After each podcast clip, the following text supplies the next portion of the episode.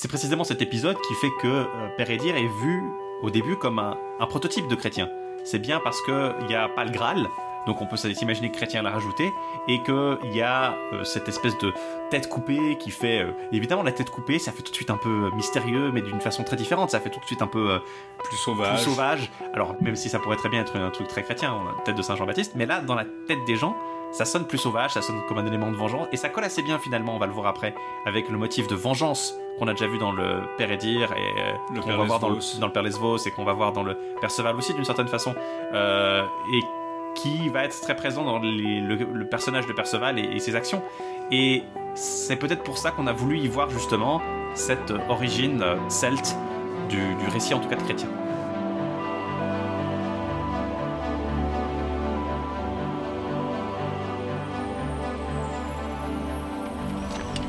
Bon, alors. Comme ça, tu, tu es breton. A priori, hein, il est breton. Il n'a aucun souvenir de la Bretagne. Mais S'il n'a aucun souvenir de la Bretagne, pourquoi tu me l'as amené alors? Vous me demandez un breton, je vous amène un breton. Une nuit. Une nuit à attendre. Une longue nuit avant de savoir si le souverain ennemi acceptera un traité de paix si fragile, si friable qu'on aurait même de la peine à le prendre au sérieux. Des solutions précaires, du rafistolage, voilà tout ce que j'ai su inventer. La Bretagne résistait quand je suis arrivé. Elle résistera encore quand je partirai. Rex Rexque Futurus. Épisode 12 Les trois romances galloises.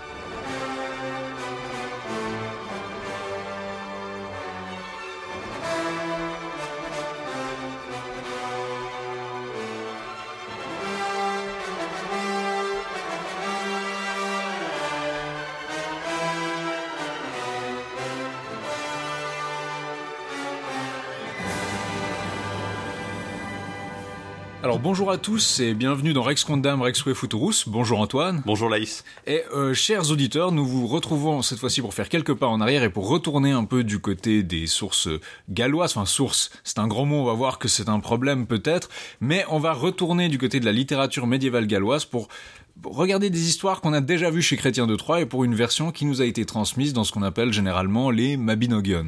Alors les Mabinogion, c'est euh, un On vous terme a- un peu on vous en a déjà hein, parlé on vous en a déjà peu. parlé. euh, vous n'en trouverez plus sur notre épisode sur les textes gallois. C'est un ensemble de textes qui se trouvent dans euh, deux livres, le livre rouge d'Ergest et le livre blanc de Riederk, qui sont euh, Je crois que tu veux dire le livre brand de Hroder. si on va aller très euh, dans la prononciation galloise, euh, qui sont deux manuscrits gallois médiévaux qui datent assez tard, je crois du XIVe siècle à peu près, Mhm. qui ont été compilés et traduits euh, par Lady Charlotte Guest au XIXe siècle, et c'est elle qui en a fait un peu cet ensemble, puisque c'est des textes qu'on retrouve euh, soit dans l'un, soit dans l'autre, soit dans les deux de ces volumes. Et euh, il regroupe des textes assez variés. On a mentionné les Mabinogion, donc les quatre branches de récits traditionnels qui n'ont pas de grand-chose d'arthurien. Quelques textes, effectivement, qui, aux côtés d'autres textes, comme celui du Livre Noir, d'autres manuscrits gallois, euh, qui sont arthuriens et assez anciens. Et Olwen, par exemple, est probablement le plus ancien, euh, la plus ancienne romance arthurienne qu'on ait. Le roman, oui, euh, j'essaie de faire un hybride de roman en français et roman en anglais, ça marche pas très bien, mais enfin, un texte arthurien gallois assez ancien. Là, on va s'intéresser à quatre textes plus tardifs. Trois d'entre eux sont justement des romans, euh, tout ce qu'il y a en prose, hein, tout ce qu'il y a de plus chrétiennesque, si on veut, parce que ils tirent effectivement largement leur inspiration de chrétiens et de ces récits, mais en la gallicisant assez fortement. Mhm. Et de notre côté, on va parler, pour commencer, on va parler d'un autre, d'un autre texte, peut-être un peu plus gallois, mais qui en même temps euh, est aussi très moderne parce qu'il il précise bien de qui, euh, de quelle époque il date dès son ouverture. En fait, on parle du règne d'un roi qui a vécu euh, au XIIe siècle, donc on peut assez facilement dater le, le texte au moins au XIIe siècle, à peu près à l'époque de Chrétien justement. Et il s'agit donc, oui, des trois romances, on les appelle les trois romances galloises. C'est Owain qui est donc, euh, qui remplace le Ivan chrétien. Qu'on appelle souvent la Dame de la Fontaine ou The Lady of the Well. Euh, qui est un substitut de Perceval et qui pose, comme on l'a déjà dit, la question d'un prototype gallois peut-être aux aventures de Perceval. On va voir que la question est compliquée. Et euh, Geraint, qui est euh, un substitut d'Eric. Euh, le truc, je dis substitut, mais en fait, tous ces personnages, ces noms, sont rattachés à des traditions galloises qu'on a déjà vues, aux triades galloises. Ils ont souvent d'autres histoires qui sont racontées à leur sujet qui ont pas grand-chose. Et du coup, l'interprétation peut-être la plus pessimiste de ces textes-là, c'est que c'est une réécriture de chrétien qui a injecté plein d'éléments gallois dedans pour en faire des histoires plus galloises. Après, c'est, il semble assez clair que euh, le Yvain de chrétien soit inspiré du Owain légendaire euh, gallois, Mm. qui est une figure semi-historique, un peu plus présente que celle d'Arthur, disons, dans la, dans la littérature galloise du Haut Moyen-Âge, et que, a posteriori, en réécrivant ce texte pour une audience, euh, pour un public gallois, ou celte, en tout cas, on les réécrit en disant le nom original. Euh, c'est la même chose pour euh, Geraint Erec, parce qu'il est probable que Geraint euh, soit en fait la version galloise d'un nom breton continental qui serait euh, qui serait le nom original d'Erec. Pour Pérédir, c'est un peu plus compliqué. Pour dire, c'est toujours plus compliqué, comme on l'a déjà vu. on va mais- revenir dessus quand on en parlera. Mais euh, on va peut-être commencer par un, premier texte, effectivement, qui va nous introduire un petit peu peut-être au personnage d'Owain euh, dans, les légendes celtes galloises, surtout. Euh, c'est le rêve de Ronabui. Alors, de Renaboué. Ronabui. Je crois que c'est bien, oui, c'est un il. Donc, ça doit être Renaboué. Et on, on l'a juste mentionné dans notre épisode sur les textes gallois, mais on l'a pas traité parce que justement c'est un texte qui a déjà une distance avec le matériau qu'il évoque. C'est-à-dire qu'il est, il y a une grande part de mise en scène. C'est-à-dire qu'il y a beaucoup d'énumération, beaucoup de ah oui, c'est machin, fils de truc qui a fait tant. Et relativement peu d'action en fait. Il se passe pas énormément de choses dedans, mais il est extrêmement intéressant parce qu'il permet de montrer, d'ailleurs la conclusion le dit d'ailleurs, que c'est un texte qui est difficile de se rappeler à cause de tous les détails qu'il y a dedans, les couleurs, les noms. Semble être un texte qui n'est pas justement oral, mais un texte euh, qui, est, qui se transmet de façon purement écrite, en fait. C'est assez littéraire, donc peut-être, on va le voir un peu satirique, euh, qui a des visées, disons, un peu plus, un peu différentes de la tradition orale galloise classique. Il se rattache peut-être aussi un petit peu, d'une autre façon, à, cette- à ses rêves, euh, le rêve de l'empereur Maxen, qui est un, un commandant romain, euh, Magnus Maximus, je crois, qui a été proclamé empereur par ses troupes en Bretagne en 383, euh, qu'on retrouve dans l'Historia Britannium, il est décrit comme un usurpateur hein, chez Ninus, enfin le pseudo Ninus peut-être. Euh, ça me fait penser moi un peu à euh, qui est le porteur, le, le- qui est le portier, Pagur V. Porthor, l'espèce de, de, de conte bizarre où on- Arthur liste ses hommes, c'est un peu ce côté un peu vraiment étrange, fantastique. Le, on reviendra un peu dessus.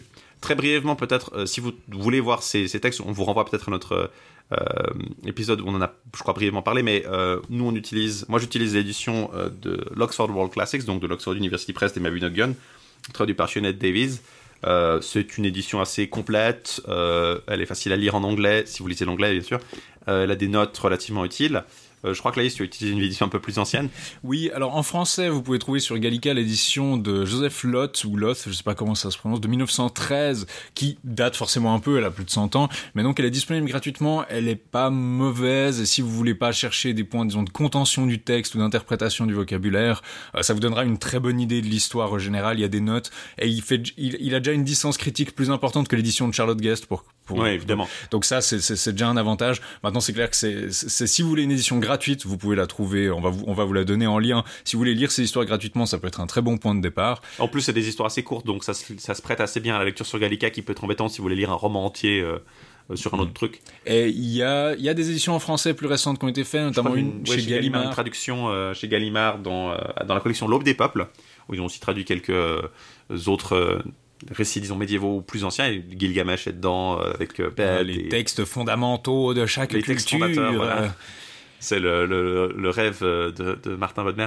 Euh, non, en l'occurrence, ça sous le titre Les quatre branches du Mabinogi et autres contes gallois du Moyen-Âge, ce qui est euh, honnêtement un, un titre qui est assez honnête sur ce assez c'est. en fait. honnête, oui. Parce que effectivement, les quatre branches du Mabinogi, C'est qu'on appelle les Mabinogion, ne sont pas du tout, euh, disons, la même chose que les autres textes qui sont rattachés, qui leur sont rattachés dans cette collection. Euh, et donc c'est pour ça que c'est euh, une distinction qui est assez euh, intéressante à faire. C'est traduit par Pierre-Yves Lambert, dont je ne connais pas le, travail en général. hein. Vous trouvez ça donc chez Gallimard. C'est un peu plus peut-être littéraire que la version de Lost.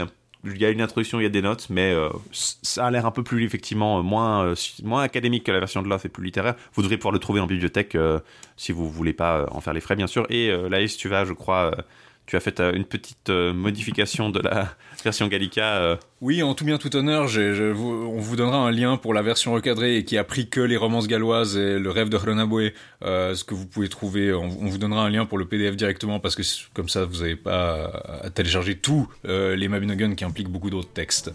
voilà.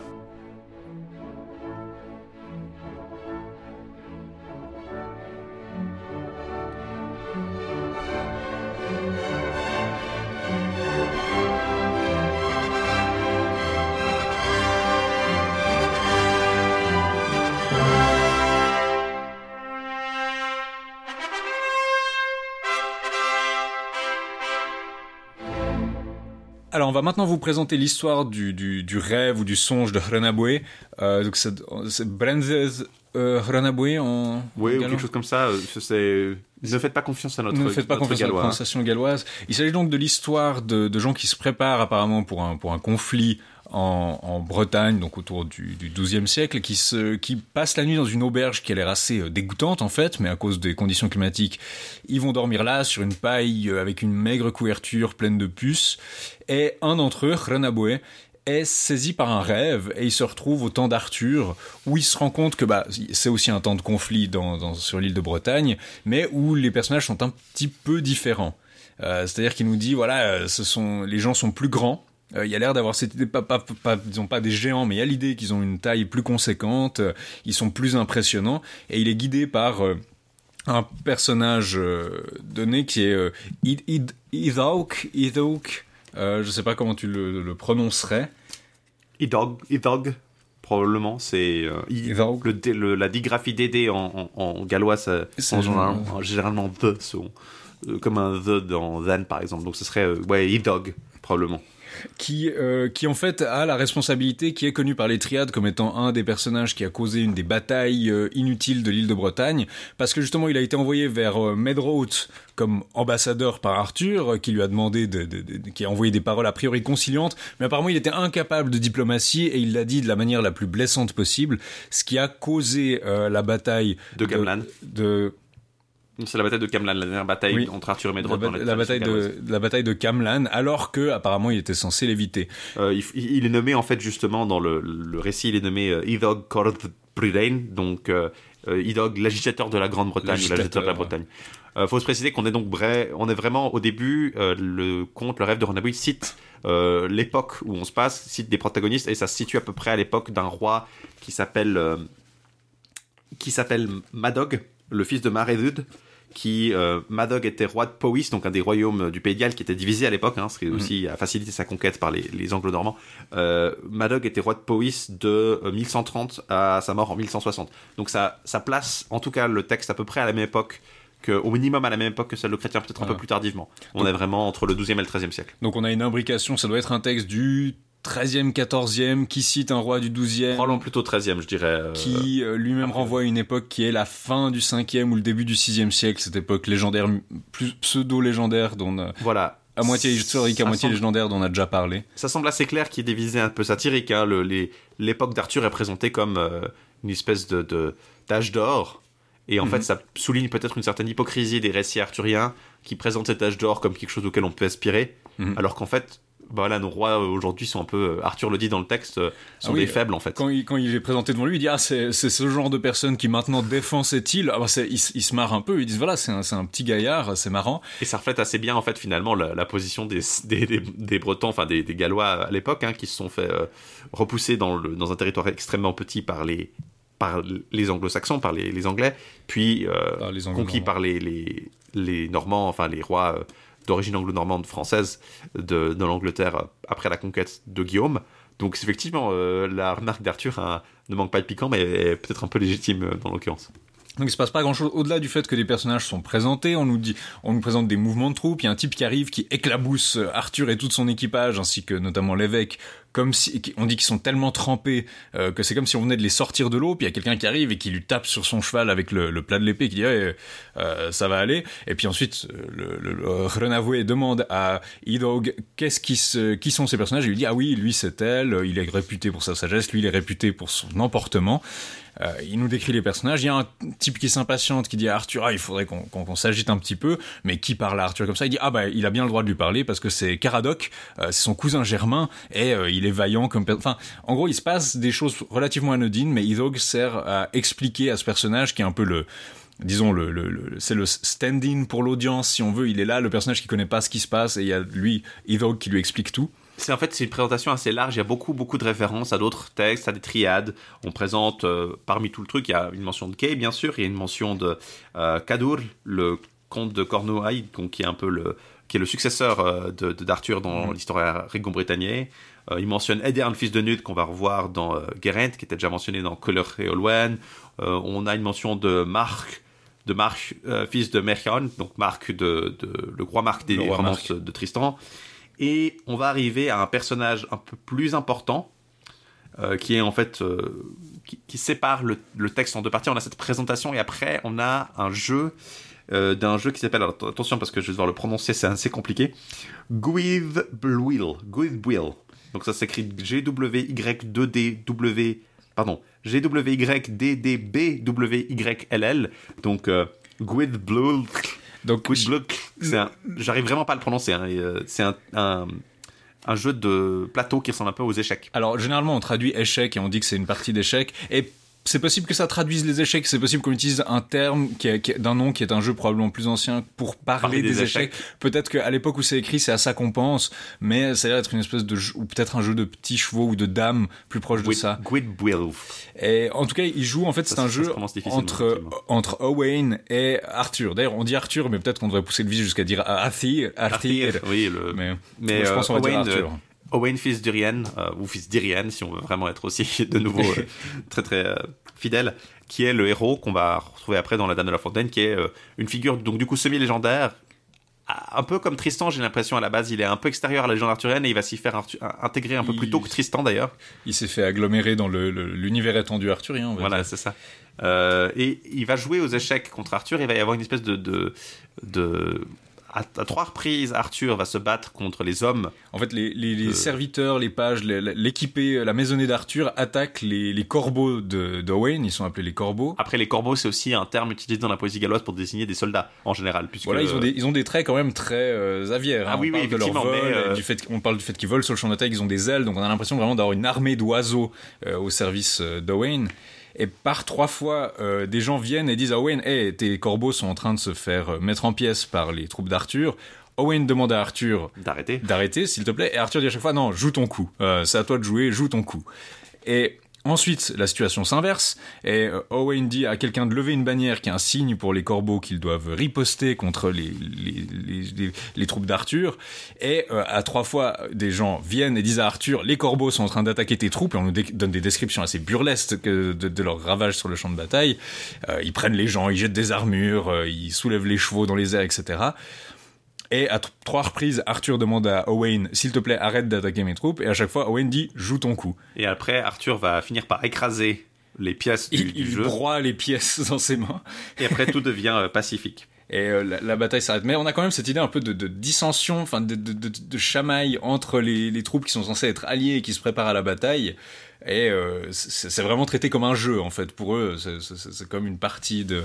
Il y a presque un côté un peu cynique où on voit justement les commandants des différentes troupes qui, pendant qu'ils s'affrontent, leurs troupes sont en train de se taillader alors qu'ils devraient s'allier contre une bataille. Et surtout si on met ça en perspective et qu'on voit que Camelot c'est la dernière bataille d'Arthur traditionnellement, bah on peut pas s'empêcher de voir une espèce de, aussi de critique de cet âge héroïque où euh, ah bah pour eux c'était rien la dissension ils arrêtaient pas de se battre alors qu'ils auraient peut-être dû s'allier parce que finalement ils se sont fait ramasser Oui, c'est ça. Et aussi, à l'époque où, ce texte est écrit, les royaumes gallois sont justement très très divisés. Euh, Il y a pas. euh, c'est aussi un- une raison pour laquelle il y a eu aussi peu de résistance et où ça a été aussi. Enfin, peu de résistance. Il y a eu de la résistance. Mais ça a été aussi facile finalement de, pour le Pays de Galles d'être euh, assujetti par. euh, alors qu'il était relativement indépendant. Hein, euh, sous les, à l'époque des rois anglo-saxons, il y avait encore des, royaumes relativement indépendants. Ça va devenir beaucoup moins vrai à partir de, cette époque-là.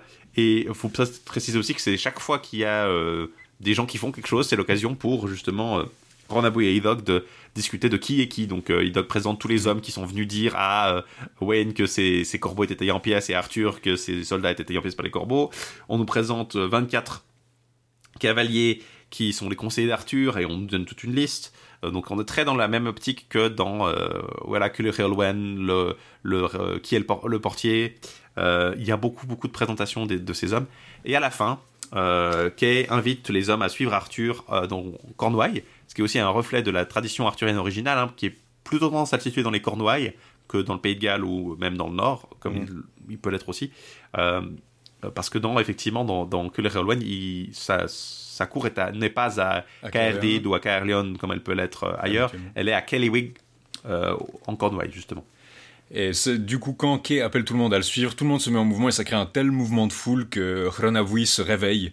Et euh, le- Après avoir là-bas dormi pendant trois jours et trois nuits quand même. Voilà, il a dormi pendant... Donc il y a cette idée de rêve merveilleux qu'il a transporté dans ce passé. Et le, le, le, le script conclut que c'est donc ça le conte qu'on appelle le rêve de Renabui. Et que on ne peut...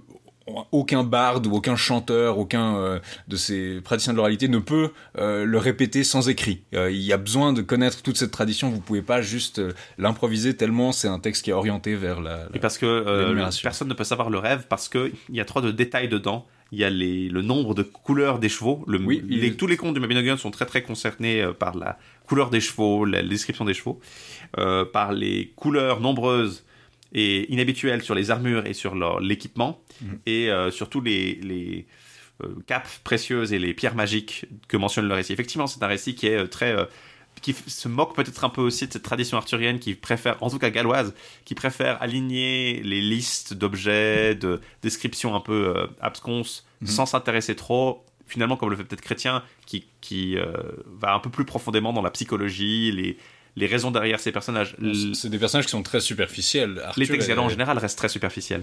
Typiquement, là, Arthur est presque moqué pour son inactivité, finalement. Il fait pas grand chose. Il, y a- il est là, et il y a des gens qui s'activent autour de lui, mais typiquement, il y a quelqu'un qui l'éclabousse avec de l'eau, il va même pas réagir. Il y a quelqu'un qui va réagir à sa place. Les troupes se mettent en mouvement, c'est Kay qui met les troupes en mouvement. Euh, c'est Caradoc qui dit, bon, il, il serait temps de se... Il, il a l'air pas forcément léthargique, mais il y a peut-être aussi une tension, justement, entre l'Arthur passé, dont il y a peut-être encore un vague souvenir qu'il était très actif, parce que bah, il a quand même gagné des batailles, etc. C'est ce passé gallois glorieux. Et l'Arthur actuel des, des romances qu'on commence à connaître, où il fait plus grand chose. Mhm. Et donc c'est peut-être une tension qui est mise en scène. Un, un autre truc que je trouve intéressant, c'est que Renavui se rappelle du rêve et euh, Hydrog dit explicitement, tu vois la pierre qui est à la bague au doigt d'Arthur, euh, cette pierre est en fait une propriété magique, c'est que grâce à cette pierre, tu vas pouvoir te rappeler de tout ce que tu vois cette nuit. Euh, sans cette pierre, tu pourrais pas le voir. Donc il a une bague qui lui permet apparemment que les visiteurs de rêve se rappellent de la vision euh, qu'ils ont eu là. Ce qui sous-entend presque aussi que, euh, en fait, Renabui est un visiteur réel. En fait, les gens Oui, peuvent le voir et interagir avec lui. Il y a une espèce de, de notion que c'est pres- presque un voyage temporel. Mhm. Et ça me rappelle aussi un peu le, le début du Père Lesvos qu'on a mentionné dans le dernier épisode, Oui, où alors, le l'écuyer d'Arthur va voir un rêve et en fait, ce qui est arrivé dans le rêve, c'est vraiment arrivé puisqu'après euh, il est il se réveille et il est, déjà po- il est encore poignardé comme il l'avait été euh, au début de son pendant son rêve. Donc c'est- un texte assez intéressant, un peu inhabituel, euh, mais il reflète assez bien, disons, un état de la tradition arthurienne. On pu aussi en parler en dernier, parce que c'est le commentateur de, enfin, Sionnet Davis dans son édition mentionne que c'est assez intéressant qu'on place cette- ce texte généralement en dernier, parce qu'il reflète effectivement un passage d'une tradition arthurienne orale, d'une tradition arthurienne qui est très orientée vers ces, ces petits détails, vers une tradition littéraire peut-être plus proche de la tradition euh, francophone, on peut le dire francophone romane, euh, et plus tard anglaise, qui va peut-être plus s'intéresser euh, aux protagonistes et à leur euh, relation mentale. C'est vraiment des textes, quand on, on s'intéresse aux textes gallois, c'est vraiment des textes qui sont très très factuels, très très, on va le voir dans ces romances, de- le style de ces romans reste très... c'est intéressant, je pense, de garder à l'esprit les, les espèces de reproches, peut-être un peu satiriques, faites par ce texte, quand on va parler de ces romances, parce qu'effectivement, c'est des lectures qui sont rapides, Mhm. c'est des, des textes qui, sont dits à- qui se lisent assez vite, mais qui sont extrêmement denses, et qui sont du coup parfois pas très intéressants, parce que Mhm. bah, se passe pas grand-chose, les personnages agissent un peu sans qu'on On sache on pourquoi. sache bien pourquoi.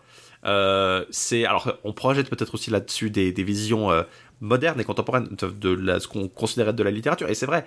Mais quand on compare à ce qui se fait euh, dans d'autres cultures que les Gallois connaissent, euh, un des rois, un des seigneurs gallois euh, à la fin du, XIIe siècle est marié par exemple à une fille légitime de Jean Santerre. euh, bah, c'est aussi un indi- une indication que il y a une culture, un mouvement culturel de ces cours françaises, francophones vers le Pays de Galles. Ils connaissent d'autres textes. Ils ont, ils ont, ils savent qu'on écrit différemment. Je veux dire, si vous lisez un truc de poésie épique comme Beowulf, par exemple, on va s'intéresser beaucoup plus, là même dans Beowulf, on va s'intéresser beaucoup plus à la psyché des personnages. Là, c'est vraiment un texte euh, très sec.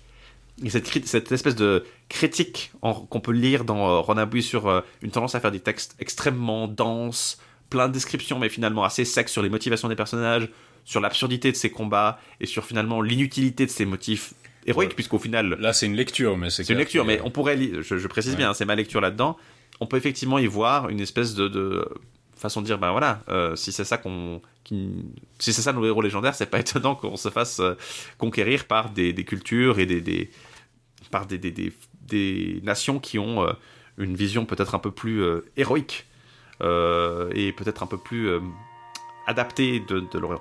Après, je veux pas trop en- en lire là-dedans. C'est aussi un texte assez mystérieux et qui se prête assez bien justement à cette interprétation parce qu'il est mystérieux.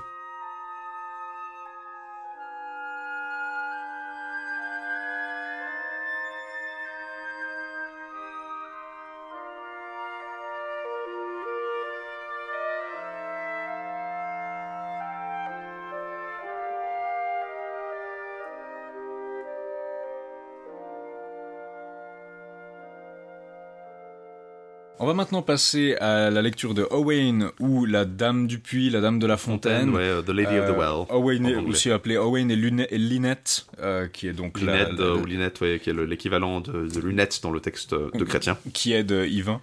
Euh, mais qui là sera Owen. Euh, le texte suit d'assez près la trame du Yvain dont on a déjà parlé. Vous pouvez vous re- reporter à notre épisode où on parlait de Yvain et Lancelot. Alors bah du coup Lancelot, on n'a pas de, réécriture galloise de Lancelot euh, sous cette forme-là en tout cas, mais Yvain là on a un parallèle assez clair avec l'histoire d'Owain qui va suivre à peu près toutes les étapes. Il y a quelques petites différences, puis on va surtout s'arrêter là-dessus. On va pas forcément refaire vraiment toute l'histoire complète. Souvent, c'est des, personnages qui ont un nom précis chez Chrétien, qui sont attribués à des, des- dont le rôle est attribué à un- une personne qu'on connaît par une triade ou par un, Voilà. un autre biais dans la littérature celte. Si on regarde les notes de, de, de ces textes en général, quand quelqu'un, quand un nom est mentionné et qu'il n'est pas présent ailleurs, c'est quelque chose d'assez intéressant en général parce que ça veut généralement dire que c'est une invention. Parce qu'on a, une, enfin, ou ça peut dire, ça peut vouloir dire que c'est quelqu'un qui est pas très bien attesté ailleurs, donc on ne sait pas si c'est une invention. Ce qui est intéressant parce que quelqu'un comme par exemple Cunans, fils de Clino, qui va avoir le rôle de celui qui raconte l'aventure de la fontaine euh, à la cour d'Arthur, je Mhm. crois pas qu'il, je crois justement qu'il est assez attesté, euh, il est mentionné ailleurs, Mhm. et donc c'est vraiment euh, qu'on a attribué un rôle. Préciser peut-être que Lancelot est Lancelot est peut-être pas adapté parmi ces, ces récits, Ouais. euh, pas plus que Cligès d'ailleurs. Peut-être parce que ce sont des récits qui s'adaptent moins bien euh, à, la, à la matière euh, celte ou galloise. Ils n'étaient pas perçus comme euh, Suffisamment euh, adaptables. Les, les, leurs héros sont pas aussi des héros. C'est peut-être aussi que euh, Pérédur était, pouvait être identifié à Perceval. Et, et Owain et Yvain, bah, ça c'est assez évident. Et puis Geraint et, et Erec.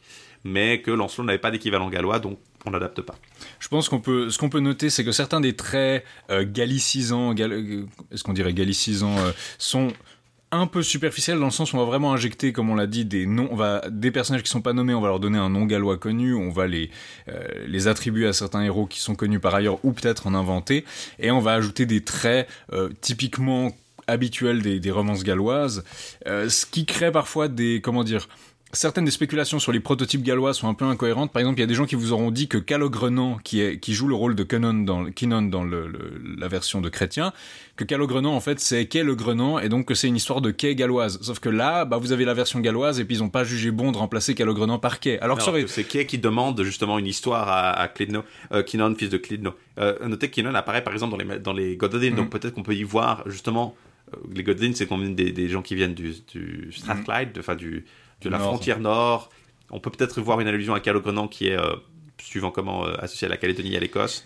Mais enfin, ça reste superficiel. C'est c'est très difficile de faire une comparaison euh, un à un entre un matériau supposé et euh, leur devenir dans ces contes. Mais c'est-à-dire que par exemple, une, si Cal- Calogrenant aurait pu être que, hein, puisque c'est quelqu'un qui euh, tente quelque chose et qui échoue, ça aurait parfaitement pu être rempli par le rôle de queue. Exactement. Mais là, apparemment pas. Donc, euh, vous voyez que ces théories qui essaient de reconstruire des prototypes gallois finissent par se marcher un peu sur les pieds, puis vous devez finalement choisir celle qui est la plus plausible. Un trait qui est intéressant au début de l'histoire d'Owen, c'est qu'on nous dit, ah, on raconte qu'il y avait un portier à la cour d'Arthur, mais en réalité, il n'y en avait pas. Il y avait en fait euh, Glauluit euh, Gavelvaur qui jouait le rôle de portier en accueillant les gens. Alors, ça diffère un peu Probablement, euh, Charlotte Guest pensait, et puis c'est assez bien attesté euh, dans un autre poème du XVe siècle, que dire il n'y a pas de portier, c'était une manière de, de- signifier l'hospitalité. Personne ne garde l'entrée, en fait. Personne ne vous empêche d'entrer chez Arthur, donc ça prouve son ouverture. Mais dans Geraint, qu'on va aborder après, en fait, au début, ils nous disent explicitement qu'il y avait un chef portier, qu'il y avait des acolytes portiers. Euh, donc, il y a tout un service de sécurité, même si euh, peut-être qu'ils sont techniquement pas portiers, mais il y a tout Alors un appareil ce de... rôle justement d'accueillir les, les invités. Parce que Geraint le dit que le portier ne le fait que qu'aux grandes fêtes. Euh, faut préciser aussi que pendant qu'il raconte, je sais pas si c'est le cas, je me souviens plus si c'était le cas dans Yvain aussi. Est-ce que Arthur dort aussi sur place? Oui, Arthur est là et Mais il est s'endort. dans sa chambre, non Il est dans- dans Alors, il est dans sa chambre et eux, ils sont devant la porte, en fait, et ils Voilà. attendent qu'il se Et réveille. là, euh, ça semble être, euh, on est dans un, quelque chose de peut-être un peu moins euh, élaboré, puisqu'on nous dit qu'Arthur euh, est assis dans une chambre sur une, sur une espèce de pile de, de branches fraîches, Mhm. et qu'il a un petit coussin et un- un- une espèce de cape qui cou- couvre les, les branches, mais enfin, ou les, les feuilles, ou les. Mhm. Ouais, le, le- le- Le c'est quelque chose de végétal en fait. Voilà, c'est pas, on n'est pas dans une dimension très très artificielle. C'est vraiment, euh, on est plus terre à terre et on est dans une petite salle et euh, les compagnons d'Arthur sont avec lui alors qu'il dort en attendant la nourriture. Mhm. Mais on est moins dans une dimension de paresse euh, qui est un peu impliquée par Yvain, suivant comment. Là, c'est plutôt il dort en attendant que euh, la nourriture. Mais il demande quand même à ses hommes. Il dit je vais dormir euh, en attendant la nourriture. ne vous moquez pas de moi. Donc il le précise quand même. Il y a le début est très très similaire. Hein. Kinnon raconte plus ou moins la même chose que Calogrenant. Euh, après, il exigé que que parce que que- Kay veut avoir une histoire, donc il lui demande de ramener à la compagnie des brochettes et de l'hydromel. Euh, l'hydromel étant la boisson stéréotypée de ces histoires euh, galloises. Il ch- cherchait un rival parce qu'il cherchait l'aventure. Il a été bien accueilli dans un château luxueux par les, les filles d'un homme euh, assez bien vêtu. Euh, il lui dit ah, je cherche l'aventure. Il dit ah je pourrais vous confier une aventure, mais euh, il faudrait pas que vous tentiez le coup. Il dit ah je veux vraiment le faire. Bon bah alors allez là-bas, vous trouverez un géant euh, qui lui vous enverra verser de l'eau sur une fontaine, qui est donc la fontaine de Barenton dont on a déjà parlé, qui déclenche un orage avant qu'il se fasse battre par un chevalier qui emporte son cheval et le laisse humilier. Puis là, des années après, apparemment, il raconte ça à la compagnie. Quelques différences qu'on peut noter. Le géant, cette fois-ci, n'a qu'un pied et qu'un œil, donc c'est une figure un peu plus monstrueuse qui fait partie plus proche des bestiaires médiévaux qui sont pas propres du tout au pays de Galles, mais donc euh, Il est très, euh, il est, il est très méchant effectivement. euh, il domine aussi des vipères. C'est-à-dire que par exemple, à un moment, je sais plus, il siffle ou il fait bra- braire un de ses animaux, puis il y a plein d'animaux, dont des animaux Des, sauvages. des serpents, des lions, des vipères. Voilà, il, domine pas seulement un troupeau de, de, d'aurochs ou de, de, de bétail euh, vigoureux, il gouverne des animaux qui sont clairement perçus comme habituellement sauvages et incontrôlables. Le chevalier qui vient combattre euh, Kinon au lieu de Esclados le Roux dans la version de chrétien est couvert de noir, il est entièrement noir et on n'insiste que sur cette dimension-là du personnage. C'est généralement assez courant. Hein. Les... Chez Chrétien, j'ai l'impression qu'il y a pas mal de chevaliers rouges qui sont les adversaires. Chez, euh, dans les textes gallois, c'est souvent des oppresseurs noirs, des hommes habillés de noir, des, Mhm. des chevaliers de noir.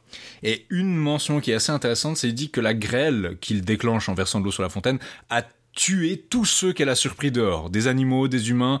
Euh, comme chez Chrétien, il y a l'idée que voilà, ça, ça, ça détruit le feuillage de l'arbre, mais là, la grêle tue les gens qu'elle a pris par surprise quand ils n'étaient pas à l'abri, ce qui euh, est quand même un peu plus- donne un peu plus de raison de- à la vindication disons du château de vouloir empêcher les Ouais. gens de faire ça bon on comprend pas pourquoi il n'y a pas un garde en permanence devant du coup mais euh, du coup ça on comprend pourquoi ils sont un peu énervés quand les gens le font euh, Owain suit le parcours de Kinnon, qui dit je, vais, je vais faire pareil, mais je vais le venger. Il active la fontaine, il frappe mortellement le chevalier noir, qui s'enfuit. Comme chez Chrétien, le cheval divin est coupé en deux par la herse du château, donc il y a la grille qui tombe, clac, coupe son cheval en deux.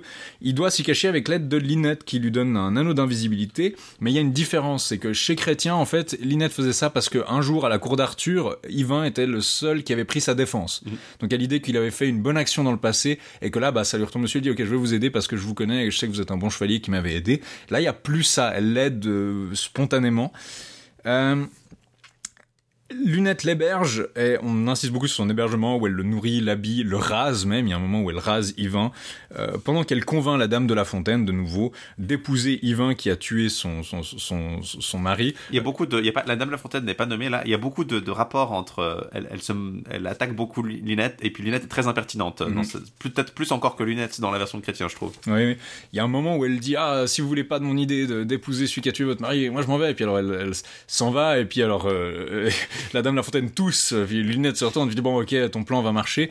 Elle essaye aussi de faire croire qu'elle a été chercher Owain alors qu'il est caché dans le château. J'en dis oh je vais le chercher, puis elle va parce qu'elle elle lui dit il faut que vous épousez quelqu'un de la cour d'Arthur qui vous protégera. Voilà. Puis elle et fait- puis euh, elle, elle fait semblant d'aller à la cour d'Arthur puis elle ramasse mais c'est pas le type qui a buté mon mari.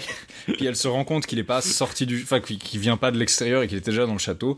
mais Mais qu'il est de la cour d'Arthur et que du coup euh, ça compte comme étant aller chercher quelqu'un à la cour d'Arthur effectivement.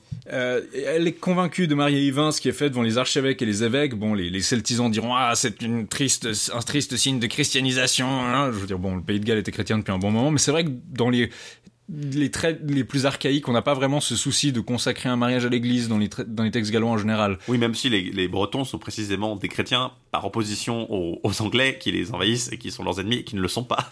Oui. Donc c'est un peu rigolo de se dire ah euh, christianisation Par exemple, abusive, euh, euh, ouais, Coulou- ça, ils sont- Si on regarde Couleur et Olwen, qui est une histoire qui parle de mariage et qui est probablement plus vieille, c'est des traditions beaucoup plus euh, effectivement mais le rien que le fait de se soucier de te marier à l'église n'est pas un souci euh, je suis pas sûr que ce soit super courant avant la réforme grégorienne par exemple enfin il y a des célébrations mais c'est pas un souci qui soit aussi présent et aussi important et aussi Non, on- mis en emphase avant les réformes euh, justement On- de l'époque euh, On a vu régulièrement, bah, même dans le Père Lesvos, où des gens étaient mariés euh, devant un ermite perdu dans la forêt, ils se souciaient pas d'avoir tout le clergé du, du, du, du village, hein. pour avoir là. Après, c'est clair que quand c'est un mariage royal, c'est un peu plus euh, important.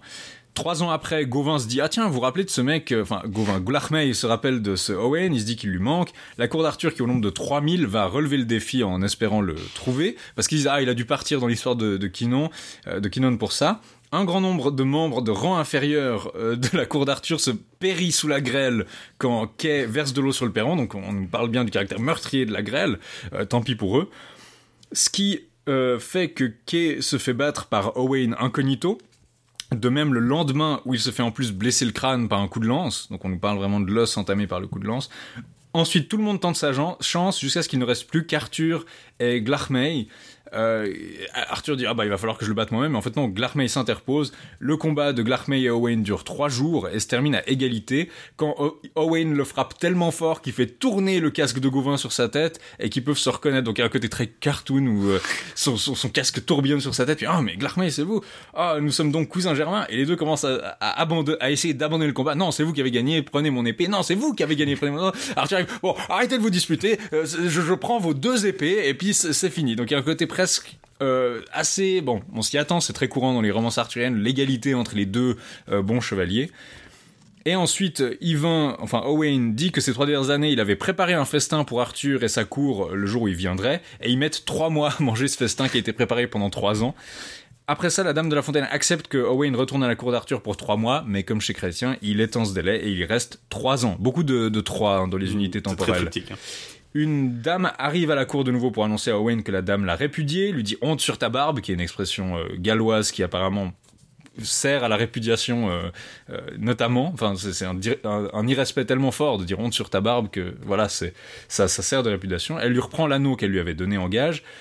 Le lendemain, Owen part pour les extrémités du monde. c'est très très bref c'est pas du tout comme l'épisode de la folie Non, hein, euh, où elle est très euh, Ah, c'est très bref en général, c'est très compressé, c'est très descriptif, c'est presque, on a presque l'impression de déjà lire un résumé en fait. Même, même quand euh, il, il voit la dame, on nous dit vaguement qu'il la trouve très belle, mais enfin c'est à peu près tout. hein. Il n'y a pas du tout le- les sentiments qu'il y a dans la version encore. Les sentiments chez Chrétien, c'est pas l'épisode de Chrétien où on a le plus de sentiments entre les deux, entre le couple, disons, du, du héros et de sa bien-aimée, mais ça reste quand même euh, un peu plus euh, détaillé qu'ici où c'est vraiment, oh elle est très très belle, je veux la- je veux l'épouser quoi. Euh, faut préciser aussi que euh, donc il devient fou, il y a le- les poils qui lui poussent et euh, il, il commence à voilà à vivre parmi les bêtes sauvages et c'est vraiment très très bref. C'est pas du tout, euh, c'est vraiment trois lignes. J'ai dû, euh, je me dis mais attendez, c'est pas le moment où il est censé devenir sauvage maintenant. euh. Ouais. Et oui effectivement, mais c'est vraiment très très bref. C'est très bref. On a vu, ben, on a parlé un peu dans notre épisode sur Merlin de cette tradition du wilt ou du gwelt, de, de l'homme sauvage poilu, euh, qui raccorde peut-être justement avec Owain ici. Euh, il se fait retrouver par des gens, sauf que cette fois-ci, euh, les dames ne le reconnaissent pas. Il y a des dames qui le trouvent et qui se disent genre on va aider ce malheureux et tout, mais qui reconnaissent pas que c'est Owain alors que chez Chrétien, elles reconnaissent que c'est Yvain.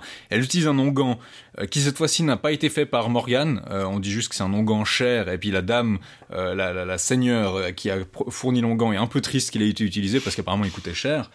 Et Owain met trois mois à perdre ses poils. Et on nous dit que sa peau est plus blanche qu'avant, donc ce qui laisse penser qu'il a des espèces de marques de bronzage d'avoir porté ce, pelage en fait.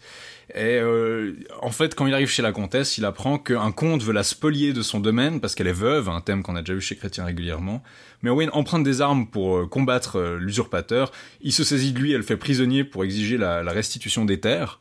Euh, donc il, le prend, enfin il l'attrape au milieu de la bataille, il le ramène et puis voilà, il, il résout tout ça. Il rencontre le lion, euh, de, de Yvain, euh, le chevalier au lion. Il rencontre le lion qui cette fois-ci est tout blanc, qui est harcelé par le serpent. Euh, je sais pas si la configuration est exactement la même que chez Chrétien, je crois pas que ce soit tout à fait la même chose, mais il tue Ça le fait beaucoup plus penser justement à Perles Fausses, et le lion et le il, serpent. il le suit et il lui donne de la viande. Euh, il croise Linette qui se lamente qu'elle allait être condamnée parce que Elle, elle est emprisonnée dans une pierre, enfin dans une Ouais. espèce de cercle de pierre où j'ai pas très bien compris exactement la configuration, mais une prison de pierre en tout cas. Mhm. euh, parce qu'elle avait été emprisonnée là par deux des, des hommes de la cour de sa maîtresse. Parce qu'elle était la seule à dire ah mais il va finir par revenir vous allez voir et puis du coup ils l'ont emprisonnée là-dedans et ils disent ah bah si elle revient pas euh, pour te sauver on te tuera Voilà. Ce qui est pratiquement la même chose que, que chez Chrétien, euh, peut-être légèrement différent. Euh, cette fois-ci, Owen se... bah là, il y avait aussi, chez Chrétien, il y avait aussi le même motif, un peu de suspense, où il ne s'annonçait pas à, à, à Lunette et il ne disait pas qu'il était jusqu'à ce qu'il vienne la sauver. Là, il y a un peu la même chose, euh, parce qu'elle elle espère qu'il viendra la défendre car il reste 15 jours. Puis on comprend pas pourquoi Owen se barre cette fois-ci, parce qu'on se dit, ouais, le délai est quand même assez court.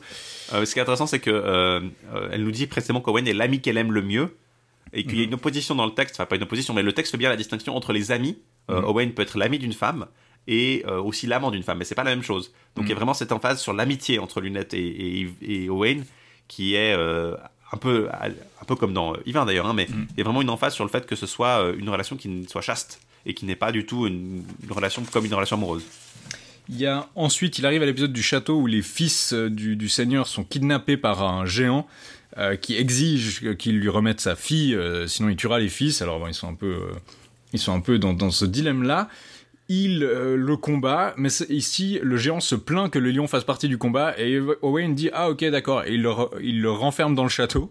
Et ensuite le lion saute des remparts pour venir tuer le géant mais c'est quand même le lion qui tue le géant. C'est lui qui chope euh, l'XP Euh, c'est lui qui le lion est beaucoup plus actif. Je pense c'est une des différences principales d'avec Chrétien. C'est que chez Chrétien on avait vu que le lion était de plus en plus écarté des combats et que Yvain était de plus en plus autonome dans les combats et que c'est lui à lui seul qui devait la victoire. Là par contre le lion a aucun problème à, à- à tuer les ennemis et puis Yvain fait pas grand chose là il l'éventre euh, le géant complètement. Ensuite euh, il va au vallon où Linette est prisonnière, il se bat contre les deux valets qui l'accusaient, à nouveau il met l'animal à l'écart dans la prison où Lunette était retenue, apparemment ils disent ah c'est pas très gentil que lion, et il l'accepte, il le met à l'écart.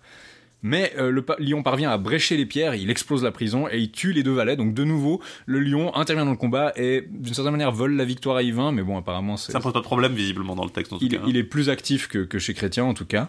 Immédiatement après, Owain est réconcilié avec la Dame de la Fontaine. Il n'y a plus vraiment le- l'espèce de jeu psychologique qu'il y avait euh, chez Chrétien où il, ah, il reverse de l'eau sur le perron et puis du coup elle est, la Dame de la Fontaine est, est Triste parce qu'il n'y a personne qui le défend et puis du coup il dit ah je peux la défendre. J'ai trouvé le chevalier au lion qui peut la défendre. Il fait ah pourquoi pas? Et en fait c'est Yvain et du coup il est réconcilié. Et se, Bon là, ça serait un peu dommage parce que vu que ça, tu tues des gens quand tu mets la, la fontaine euh, en marche, euh, si ça se, si ça se reproduisait là, ce serait un peu frivoleux Mm. euh, comme, comme raison, frivole comme raison de, de- ça. pour lancer la, la fontaine. Il n'y a pas l'épisode des demoiselles tisseuses, vous vous rappelez, qui était libéré par, euh, par Owen, les dames qui étaient exploitées, mais il libère bien 24 demoiselles qui avaient été enivrées, puis dont les maris avaient été tués par le noir oppresseur. Euh, qu'Owen bat, puis le noir oppresseur dit Ah, ça m'avait été prédit que tu me battrais, donc euh, c'est pratique. Et il l'épargne contre la promesse de sa rédemption, genre s'il accepte de se, se- se- se rentrer dans le droit chemin, il le laissera tranquille. Puis ensuite, Yvain devient, donc l'histoire se finit pas avec le, le rétablissement du mariage, Yvain devient le penteleu euh, d'Arthur, qui est plus ou moins l'intendant, Ou ou le, le, chef séné- de sénéchal. ma traduction, euh, c'est plutôt sénéchal, chef de sa, de son armée personnelle, Mhm. de son, euh, de sa troupe. Euh, c'est un rôle qu'on reverra d'ailleurs dans, dans, dans le Pérédire. Il revient, il revient à la cour d'Arthur avec sa femme, hein, ce coup-ci. Mhm. Il, Ouais. il Donc a pris la leçon. Il vient avec sa femme et, et ça dit que jusqu'à ce qu'il rentre chez ses vassaux. Euh, les 300 épées de la tribu de Kinvar et la troupe des corbeaux. Donc là, on a Alors, moi, j'ai j'ai Ken Ferchin. Kenvarshin. Ken Ferchin, donc, Oh, je pense que ça, ça Et le vol des corbeaux, justement, effectivement, euh, comme on l'avait dans euh, le, le rêve de Ronaboué. Alors oui, là on voit, euh, je peux juste mentionner, parce que ça joue pas drôle dans cette histoire, le fait que Owen ait une armée de corbeaux, mais c'est possible que ça soit un motif qui est beaucoup plus ancien, comme on le voit dans le rêve de Hronabwe. Et aussi, on l'avait mentionné dans le Perceval en prose, euh, dans notre épisode sur le cycle en prose de Boron. Dans le Perceval en prose, on a un personnage nommé Urbain, qui est entouré par des, euh, qui est défendu par des fées qui peuvent se changer en oiseaux. Alors, il y a un, un chevauchement de motifs, donc peut-être Rien, peut-être aussi, euh, le lien curien. il faut, il faut peut-être voir, c'est ça, il faut peut-être voir. Alors, est-ce que les fées qui changent en oiseaux, c'est un truc qui est attesté aussi, notamment dans la, la- la- si on veut, dans les, la littérature médiévale irlandaise. Donc peut-être qu'il y a un motif celtique plus ancien. C'est pas quelque chose de complètement absent du, du disons, du Après- reste du folklore européen. Mais, mais peut-être que cette nuée d'oiseaux d'un personnage qui s'appelle, qui a un nom qui est phonétiquement peut-être proche, ça vient peut-être de cette armée de corbeaux de, de Wayne. Après, il y a le, le fait aussi que dans la poésie, alors certes, dans Ronaboué, c'est vraiment, euh, on parle comme des oiseaux, hein, mais euh, c'est un kenning assez courant pour désigner les guerriers simplement. Mhm. Donc le vol des corbeaux, ce serait un nom assez, euh, un- une paraphrase pour désigner son armée euh, d'une façon un peu plus élégante. Ça semble en tout cas, peut-être peut-être aussi un marqueur, puisqu'on sait que Owain est rattaché avec des gens qu'on appelle les corbeaux avec cet homme. Ce paragraphe-là précisément semble une, une façon de rattacher l'histoire aux personnages que les gens connaîtraient peut-être déjà. Mm. Une façon de dire ah vous avez vu ce, ce Yvain, c'est notre Wayne en fait, C'est notre Wayne, c'est le Wayne, c'est le petit Owen euh, avec ses corbeaux, mais oui. Aller Ouais. voir les corbeaux. Vous connaissez le, le- le- vous connaissez le, le- retrouvez Ewain dans euh, Magnificent Tales 46. euh. Ouais, c'est ça. Mais donc vous voyez que si vous avez, si vous connaissez un peu l'histoire d'Yvain, vous voyez qu'il n'y a pas tant de différence que ça. Il y, a un- il y a des changements de ton, il y a des changements de situation. La forme est beaucoup plus compressée, les, les listes, il y, a des- il y a un peu moins, effectivement, on n'est pas comme dans le rêve de Ron. C'est peut-être celle où il y a le moins de mentions, à part au début, à part cette, Ouais. cette- où on mentionne Kino, on mentionne les coutumes d'Arthur. Une fois qu'on est dans le récit, il y a quand même pas toutes les... euh, ah, et machin était le fils de machin, qui était le portier de, de machin, avec son, son œil magique, machin, et il avait un cheval qui était euh, Oui, oui. de couleur rouge, avec une crinière jaune, et il portait une, un, un tissu avec euh, trois motifs et une pierre à la poitrine euh, qui brillait, et euh, on disait qu'elle était magique. Voilà l'histoire de... Non, c'est beaucoup plus typique dans le, le récit, même si on efface beaucoup de la profondeur du récit de Chrétien. Moins de digression. Exactement. J'en- J'enchaîne peut-être juste immédiatement et on fera peut-être une pause musicale pour vous mentionner juste l'histoire de Geraint et Enid. On va pas faire le récit euh, parallèle de, avec l'histoire de Chrétien parce que là il y a pratiquement rien qui change. Vous avez Geraint qui maltraite tout autant sa femme, c'est presque même pire, on a presque encore moins de sympathie pour Eric, je pensais pas que c'était forcément possible, mais en l'emmenant avec lui dans un voyage au hasard sans aucune raison, en lui intimant de ne pas lui parler, mais elle le fait à plusieurs reprises parce qu'il est en danger et que de nouveau il est incapable de voir les dangers euh, qui le menacent. De nouveau, elle échappe aux avances d'un conte, qui les pourchasse ensuite, il est blessé, il croise la cour d'Arthur en vadrouille, il repousse Kay et Gauvin, la cour est déplacée pour le rattraper et le forcer à se faire guérir par Morgane Toute, qui cette fois-ci a l'air d'être un homme, ou en tout cas c'est pas alors, Morgane le- là, c'est pas mon Morgane édition en parle comme d'un homme, et euh, c'est noté, euh, effectivement, les notes en parlent effectivement comme euh, il est marqué comme chef des médecins. Euh, il faut dire aussi que les, les, tout ça, ça se rapporte en fait, euh, toutes ces fonctions à la cour d'Arthur, les Mhm. portiers, les médecins, les sénéchaux, les chefs du garde-manger, ça se rapporte, mon édition fait des références aux, aux lois de Huelda, qui sont en fait un, un ensemble de, de, de codes et de pratiques telles qu'elles sont... euh, Enfin, de, de, de pratiques... De euh, protocole. de protocoles, de, de, de coutumes Mhm. à la cour des rois. Et en l'occurrence, il y a 24 officiers qui sont attribués au roi dans ces lois, dont euh, un chef des physiciens, il y a le portier, il y a le sénéchal, il y a l'intendant, etc., euh, qui ont des rôles assez importants.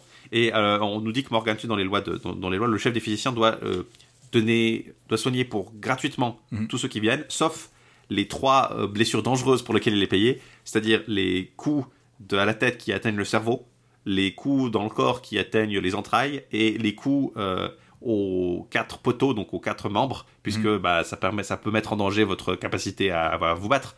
Et on considère que toutes les autres blessures sont suffisamment superficielles que euh, le chef doit les faire gratuitement parce que c'est tellement facile pour lui de mettre un bandage et puis de, dire, de faire un bisou magique dessus. C'est ce faire à la maison. Euh, effectivement, Morgan est, est nommé assez explicitement là, alors que le nom est plutôt attribué à Morgan le Fay, enfin Morgan la Fée, Morgan la Fée Morgan, la sœur de Mister d'Arthur. C'est peut-être de là qu'en fait vient euh, l'allusion. On- sait que le, le nom de Morgan euh, n'est peut-être pas directement euh, lié à ce nom-là. Il est dérivé peut-être d'autres noms celtes, mais c'est possible que le fait qu'il y ait un guérisseur qui s'appelle exactement Morgan a influencé l'évolution du nom de Morgan vers sa forme française actuelle. En tout cas, il y a, c'est difficile d'imaginer ce développement de tradition comme quelque chose où tout le monde a compris à chaque étape ce qui se passait. Il y a probablement eu quelques mélanges en cours de route. Voilà. Euh, Quelques différences, enfin disons, après ça, euh, les blessures se rouvrent, on croit que Geraint est mort, il y a un comte qui de nouveau euh, convoite Enid, mais de nouveau elle reste fidèle malgré le fait que Geraint manifestement ne le mérite pas, et quand elle refuse de boire avec le comte, elle est baffée, Geraint se réveille, tout le monde a peur du mort. Il y a de nouveau l'épisode de la joie de la cour à la fin où Geraint bat un chevalier et le libère de son espèce de serment. Quelques différences. D'abord, c'est qu'à la chasse au départ, au lieu d'un baiser donné à la plus belle, Arthur donne la tête du cerf euh, comme prix de, la, chasse. Le chien d'Arthur, Cafal, euh, coince le cerf, ce qui pointe justement à euh, cette, tradition qu'il a un super chien. Quand, et la plus grosse différence, je pense, c'est que quand Enid pleure sur Geraint, normalement dans l'histoire de, enfin normalement dans l'histoire de Chrétien, c'est parce qu'elle exprime ses doutes. Elle dit qu'elle a entendu des commérages sur le statut de Geraint à être un bon guerrier et qu'elle est triste que d'avoir dilapidé son talent en le mariant. Là, par contre, euh, quand euh, se réveille, il croit que Enid le trompe et qu'elle est amoureuse d'un autre, et c'est ça qui déclenche en fait son espèce de, de réflexe, euh, comment dire, de, de son espèce de réflexe vulnérable. Il est là, ah non, elle me trompe, donc je dois la maltraiter. Euh, Il y a peut-être cette idée-là qui essaye d'expliquer rétrospectivement le comportement de, de Guérend, qui est pas chez Chrétien du tout. Euh, peut-être que là, il y a quelques peut-être différences aussi, je crois, dans la scène de Guivrel Petit qui revient, etc. Enfin, il y a peut-être des petites différences, mais qui sont basiquement cosmétiques. Au-delà de ça, l'histoire change pratiquement pas. Et même Lot note que l'histoire a des traits qui sont très francisés et qui sont pas très gallois. Typiquement, ils boivent du vin, ce qui habituellement se fait des, pas. des bottes en cuir de Cordoue, il a tous les tissus, dans la plupart de ses romances, les tissus sont des tissus français. Euh, effectivement, il y a peut-être. Ça reflète aussi le fait que les pratiques culturelles à cette époque-là, à la cour, aux cours galloises, seront probablement pas très très différentes de celles des pratiques euh, de la cour d'Angleterre ou de la cour de France. Donc c'est, euh, il y a une aspiration peut-être effectivement à, vivre de façon un peu plus luxueuse que euh, à l'époque d'Arthur telle qu'elle est dans Couleur Réolwen.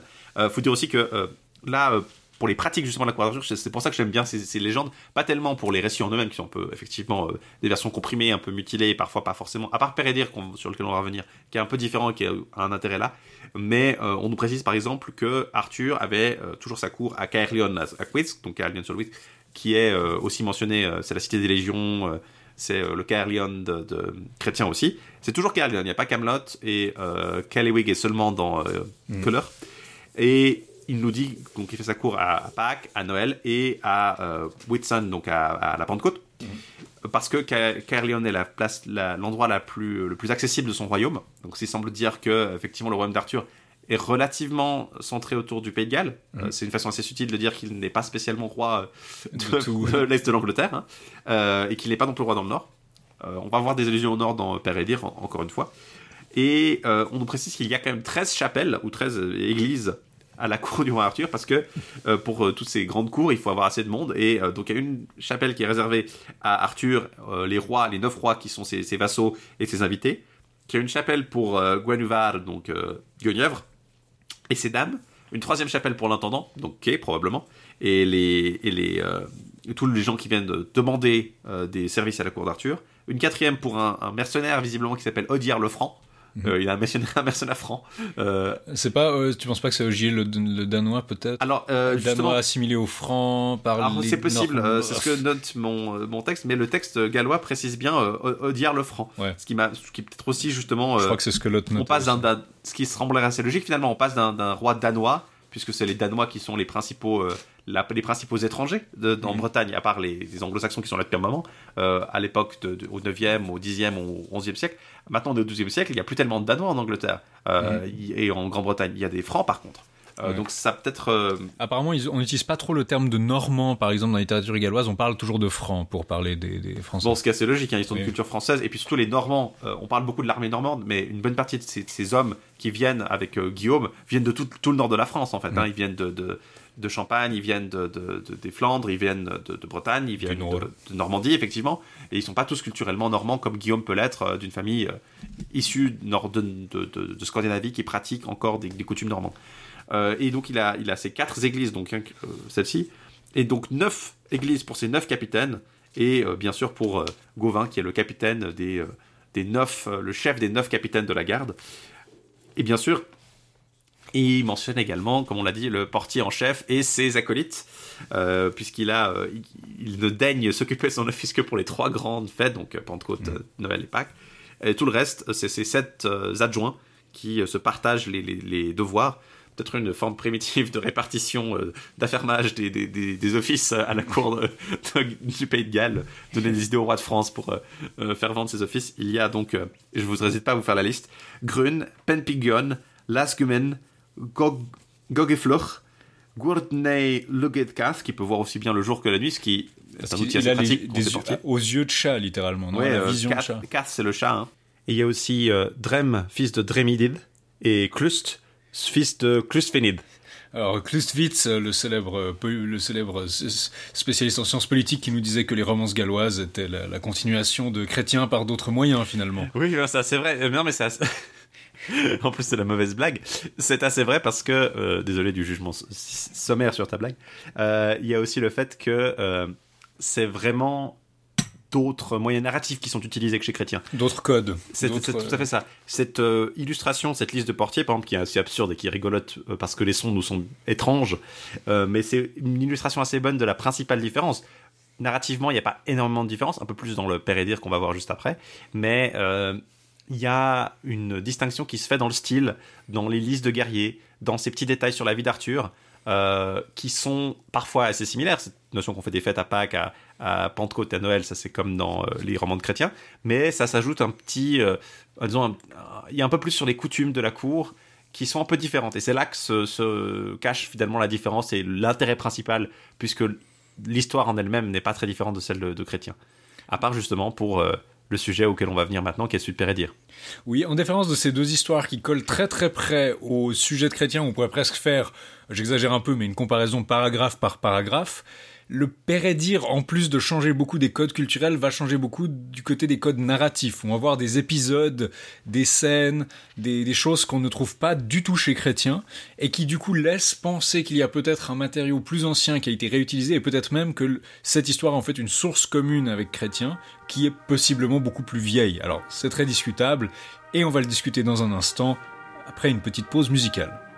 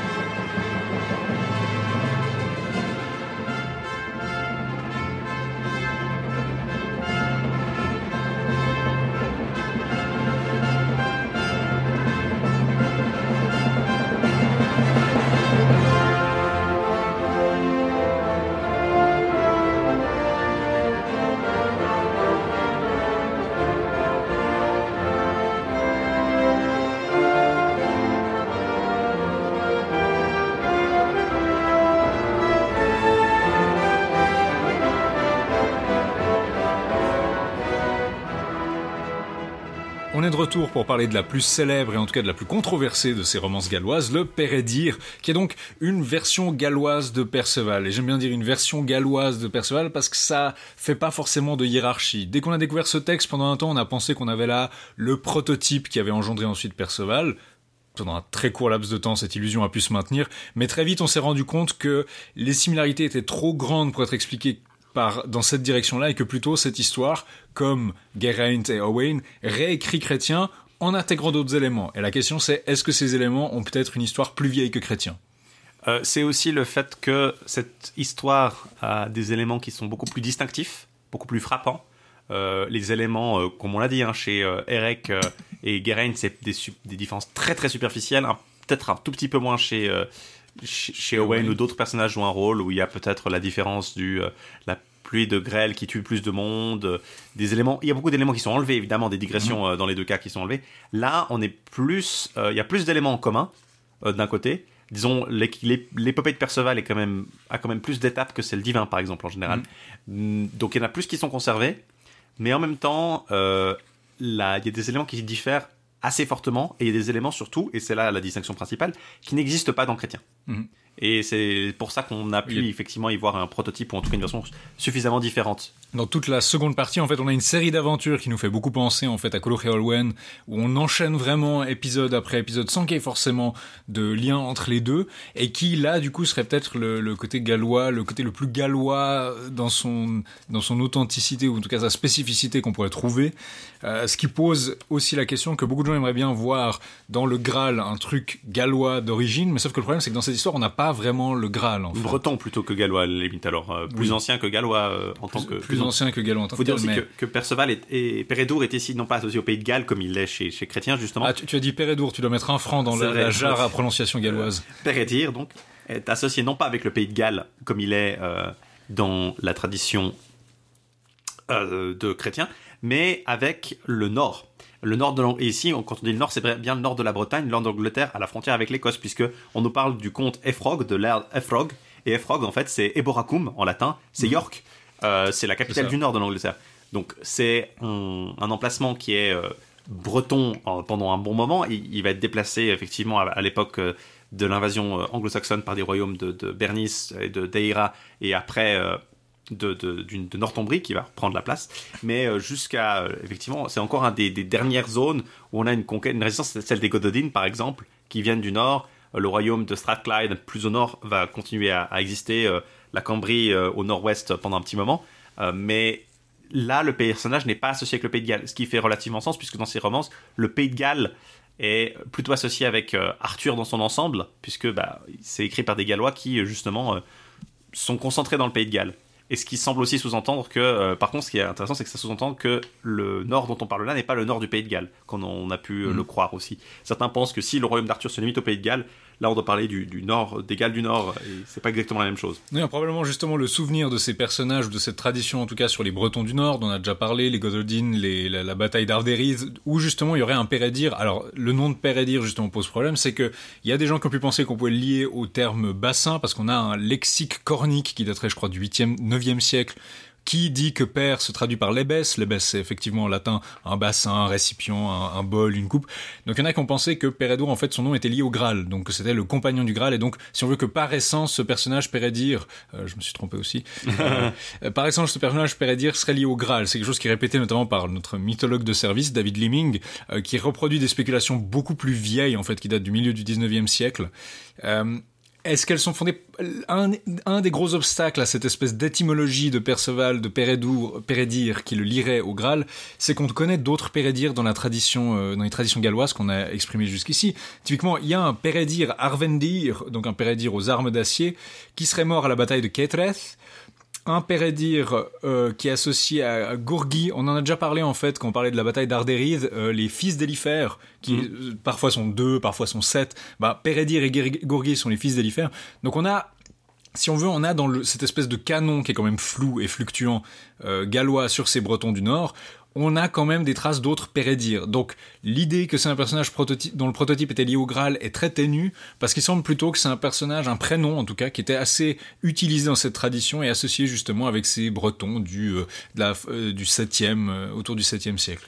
Après, effectivement, il y a plusieurs épithètes associées, justement, donc tu l'as dit, Arfodur, euh, paladrir, la longue lance aussi. Mm. donc c'est, ça semble être plutôt effectivement quelque chose de lié à la notion de, de per, la lance, Mhm. Et, et, c'est le l'acier, justement. Donc la lance dure, la lance d'acier. Euh, ce, qui, est beaucoup moins ésotérique et beaucoup moins euh, intéressant. beaucoup plus martial, moins intéressant, effectivement. Peut-être un peu plus. On peut voir une, une éventuelle euh, proximité avec Perceval, la notion de justement de quelque chose de perçant si on s'éloigne de la, du père Lesvos et de la, notion de perdre, perdre, une vallée. mais, il faut dire que voilà, c'est aussi, ça illustre aussi le fait que le nom de Père Lesvos, Perceval, Père Edir est un sujet à controverse depuis le Moyen Âge et ça continue encore aujourd'hui. Donc c'est pas non plus euh, particulièrement unique. On n'est pas, c'est pas aussi clair que Efrag, euh, Efrog et York pour le coup. Ouais. Au-delà de ces calembours, on peut aborder justement la structure. La première moitié de l'histoire est très similaire à celle de, de Chrétien. On va pas beaucoup s'éloigner. Je vais, vais un peu vous faire un peu le jeu des différences si vous voulez. Il rencontre la, principale, je pense, c'est qu'il rencontre non pas des, chevaliers anonymes, mais qu'il rencontre euh, Gauvin, enfin Glarmai, Owain et euh, et, et, et, euh, fils de Gwistil. Donc c'est un chevalier un peu. je crois que je suis même pas sûr qu'il soit présent dans d'autres textes pour le coup, mais c'est un.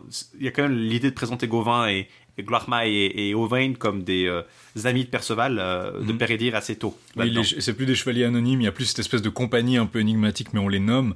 Et c'est un peu. Alors, il y a des gens qui pensent que ça prouve qu'il y avait un prototype breton avant, euh, avant chrétien et qu'on le retrouverait ailleurs, parce que typiquement dans le Sir Percival, qui est un truc moyen anglais plus tardif, on trouve euh, le même genre de motif où les chevaliers que Perceval rencontre sont nommés, et cette fois-ci c'est Owain, Gauvin et que. Donc Peut-être qu'il y aurait un prototype là qui aurait été conservé dans ce texte moyen anglais et dans ce texte gallois, mais ça me semble très ténu et puis je veux dire c'est pas si tu veux associer des chevaliers que les gens connaissent à la place d'un chevalier anonyme tu vas tomber sur ceci assez vite en fait. C'est ça c'est pas forcément déterminant. Il y a d'autres il y a d'autres éléments qui peuvent jouer en sphère notamment les animaux au, après lesquels il court dans sa forêt euh, pendant qu'il les chasse. Euh, là il y a un épisode où il ramène des chevreaux chez lui et il est surpris qu'ils ont pas de cornes. Je sais pas trop ce que ça c'est censé signifier mais ouais enfin l'idée que euh, il est, dans ma version c'est pas des chevaux je crois que des chevreaux il prend, il, il trouve que c'est des, il, il voit des des femelles du cerf, comment ça s'appelle, femelles du cerf euh, Des biches Une biche, voilà. Il, voit une biche mm. et il pense que c'est une chèvre sans cornes dans ma traduction. Ah voilà, moi c'est ce que, ouais, des, che des chefs sans corps. Ça, c'est pour illustrer, je pense, sa naïveté par rapport aux choses. Euh... Non, c'est ça qu'il ne connaît pas voilà. bien le monde. Je pense c'est illustratif. Même si c'est moins présent dans le Père Édir que dans le Perceval. Il y a moins d'emphase sur ça. Bon, cette fois-ci, on nous précise par contre du côté de sa famille que s'il avait six frères et ils sont morts au cours de tournois ainsi que son père. Donc là, on a vraiment l'idée, ah voilà, ils ont été écartés au cours de tournois, puis on n'a plus vraiment cette. Euh, ils sont plus morts le même jour où ils ont été adoubés, et son père est mort de chagrin et d'affliction, etc.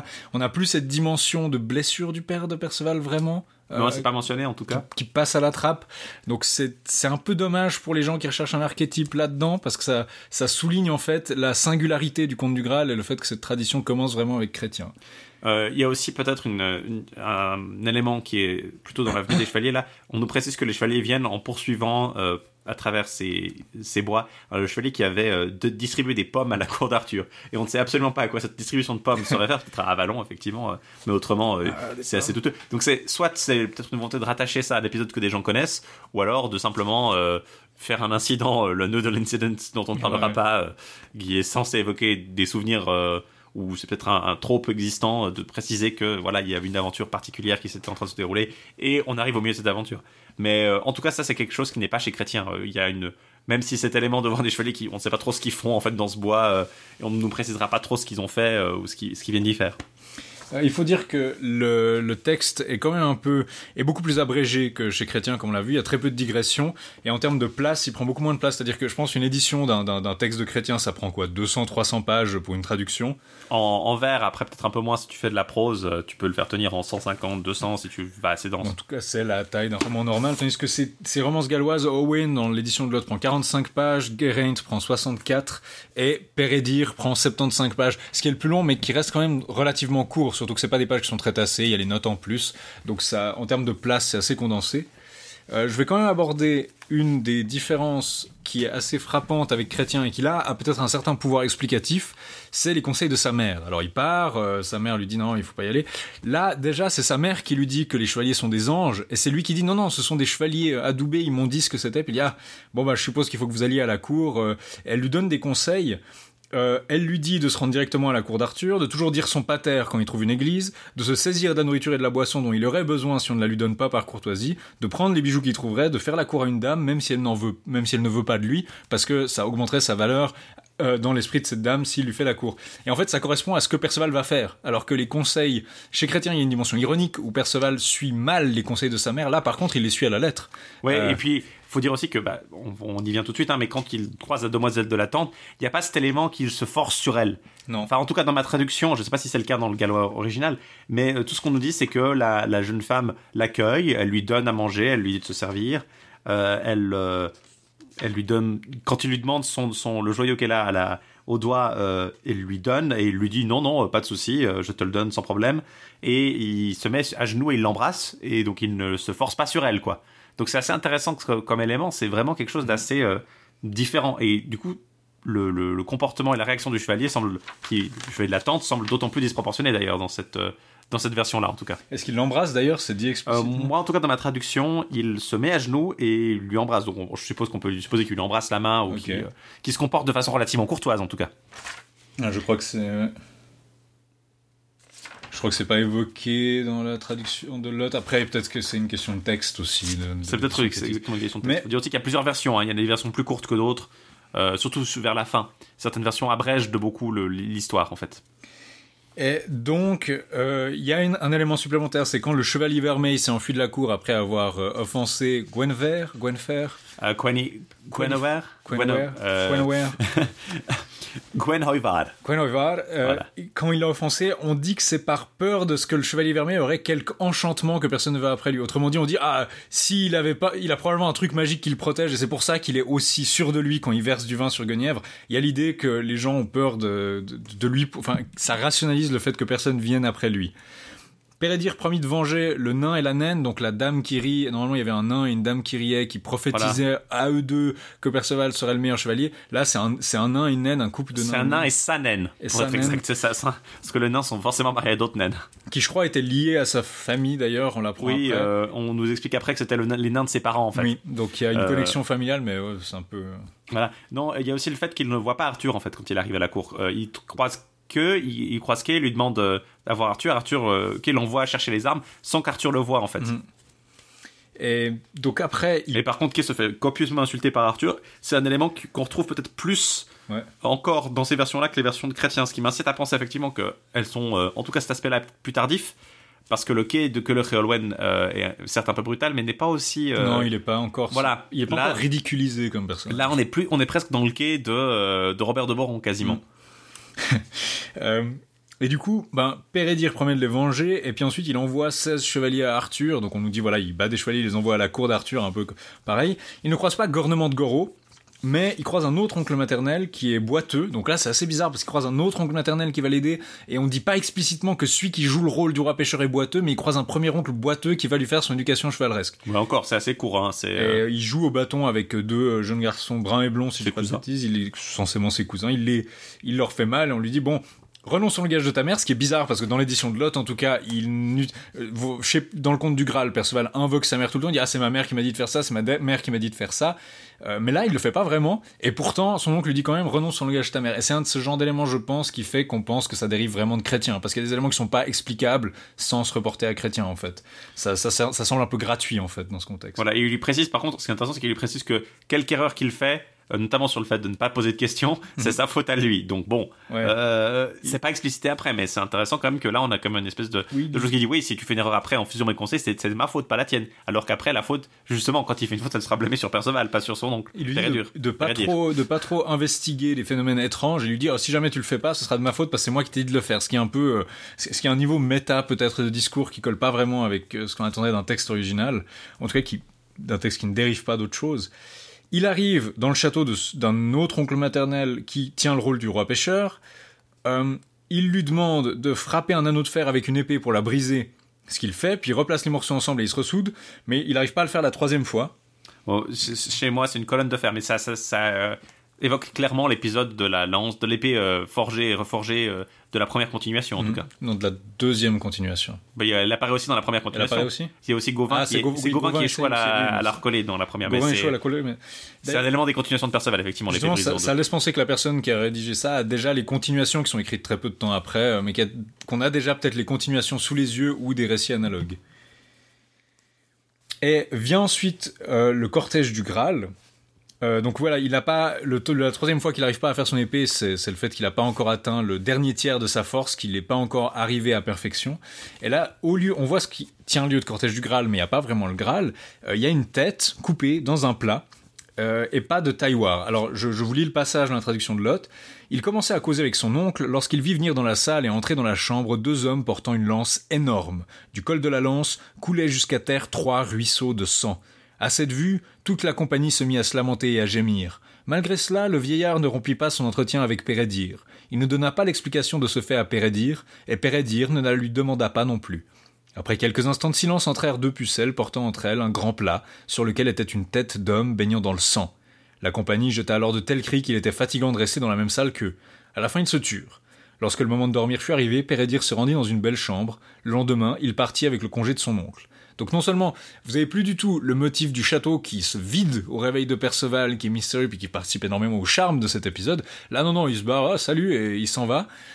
Vous n'avez la lance est énorme, la lance euh, La lance est énorme, le plateau est aussi énorme, il n'y a pas une seule Il y a deux fille qui, personnes carré- qui doivent porter qui, le qui plateau. trimballe le Graal.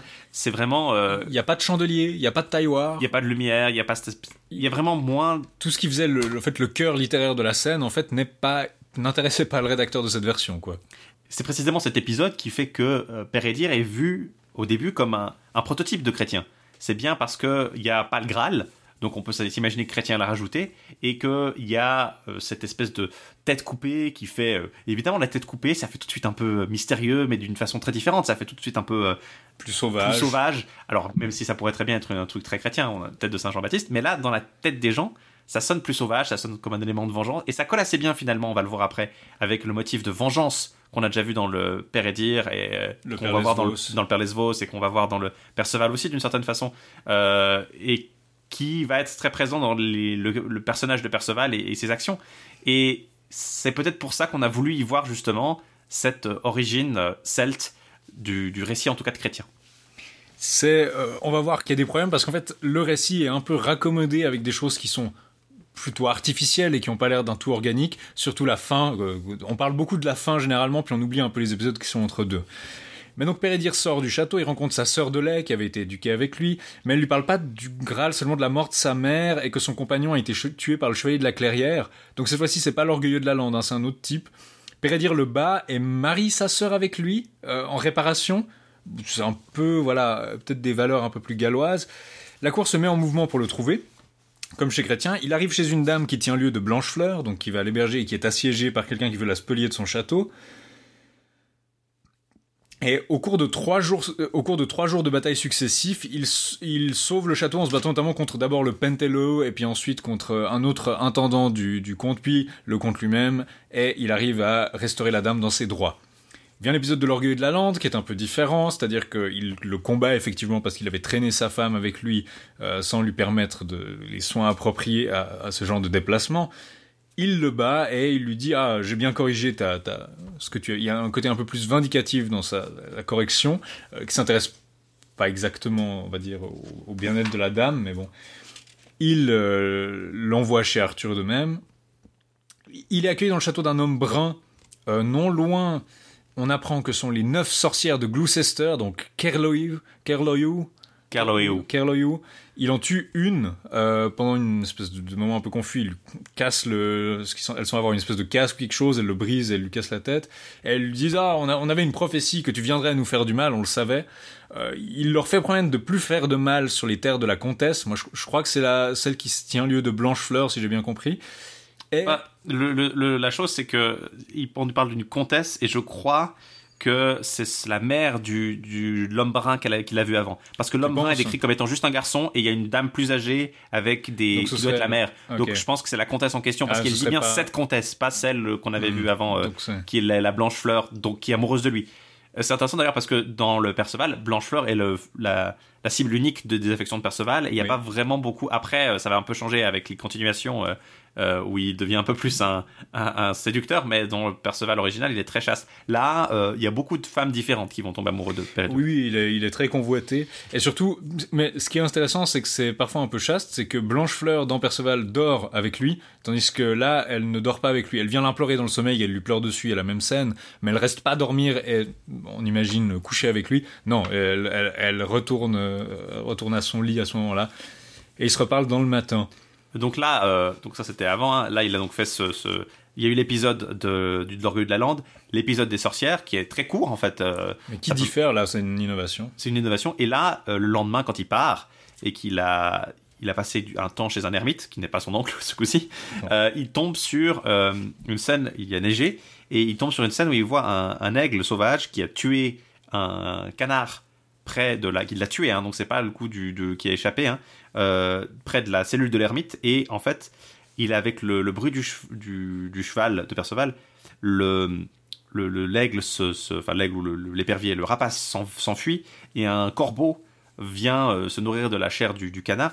Et là il voit justement la noirceur du corbeau, la blancheur de la neige et la rougeur du sang, donc c'est les gouttes de sang dans la neige de Perceval, hein, euh, et il les compare tous dans sa tête à ceux de la femme qu'il aime le mieux. Et là c'est pas cette comtesse qu'il a secourue avant, euh, c'est une femme qu'on va voir plus tard en fait. Mm. On le comprend en tout cas comme ça. euh, en tout cas, c'est comme ça que je le comprends. Il nous- Ok. on nous dit que ça lui rappelle la moi, femme moi, le compris que c'était la comtesse, Alors, c'est justement, c'est ça qui juste est. a- Ce qui est intéressant peut-être, c'est que justement chez Chrétien tout le monde est blond, tandis que là, bah, on a des cheveux noirs. euh, Oui, il y a ça aussi. Alors qu'on s'attendrait peut-être à c'est un texte gallois, c'est plus au nord, donc ils, ils sont plus clairs euh, de, de cheveux. Mais le truc, c'est que le, la, la femme qu'il aime le mieux et la description, ça correspond à la comtesse, mais après, la femme dont il va tomber amoureux après, ou avec laquelle il va avoir une relation, à laquelle il va déclarer qu'il l'aime le mieux, c'est ce une serait- autre femme. ça anticiperait le- la Donc, relation qu'il a avec. Je, je sais pas, je pense qu'on on peut, on peut s'imaginer que la, la femme dont on va apprendre après qu'elle s'appelle Angarade, c'est d'ailleurs de là que vient le nom d'Angarade dans Camelot en fait. Ouais. C'est le, c'est ce nom qui est lui est donné, même s'il n'est pas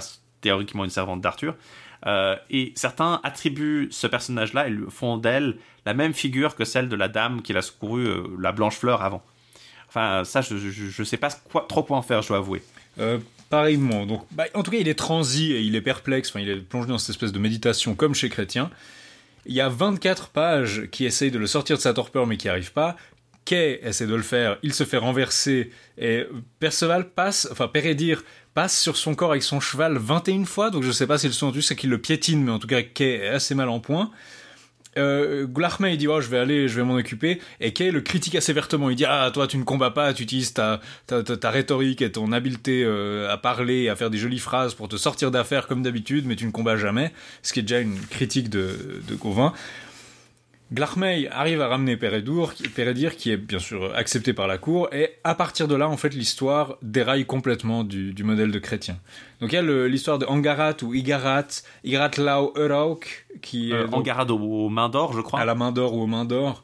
Il veut la séduire, il s'engage à l'aimer, mais elle dit qu'elle ne voudra jamais de lui. Et il promet alors de ne plus dire un mot à un chrétien, de ne plus parler à un chrétien, tant qu'elle n'aura pas reconnu qu'elle l'aime plus que tout autre.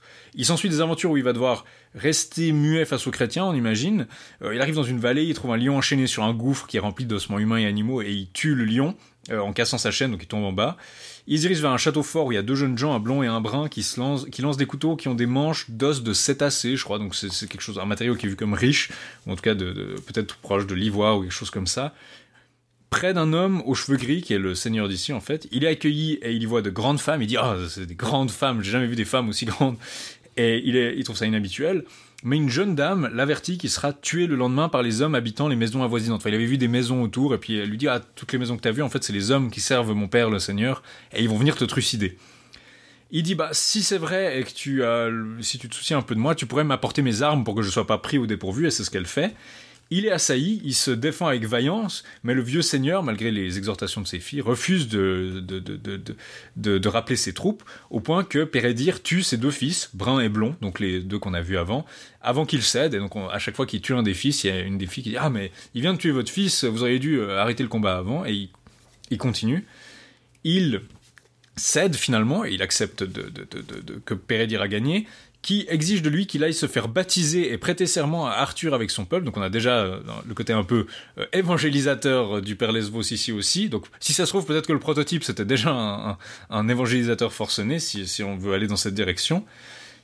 Et donc Pérédir n'a pas violé son serment puisqu'ils n'étaient pas chrétiens encore. Donc euh, ça tombe bien, il avait promis de pas parler aux chrétiens, et c'est pas des chrétiens.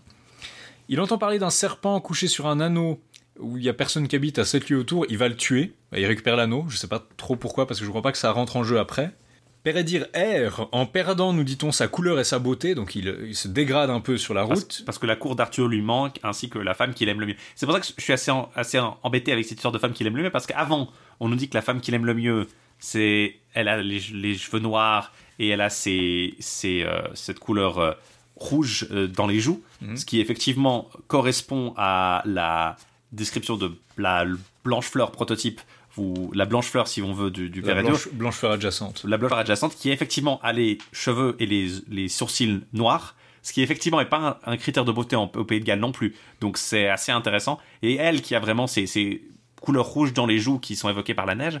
Mais après ça, on- on ne réfère que à Angarade comme la femme qu'il aime le mieux pour l'instant. Donc effectivement, c'est probable qu'avant, quand je disais que c'était probablement pas Blanche Fleur, je, je me je m'avançais peut-être un peu trop, mais cette relation avec Angarade semble assez bizarre. Ce qui me semble, ce qui me fait un peu penser que peut-être qu'Angarade a remplacé euh, est une importation d'un autre personnage qui existe indépendamment ou qu'on a Mhm. voulu rajouter cet élément à, à cette histoire. Et peut-être qu'à la base, cette femme qu'il aimait le mieux, c'était simplement Blanche Fleur, enfin, ou l'équivalent de Blanche Fleur, euh, et que ces gouttes de sang dans la neige d'avant euh, se référaient à elle et pas à Angarade.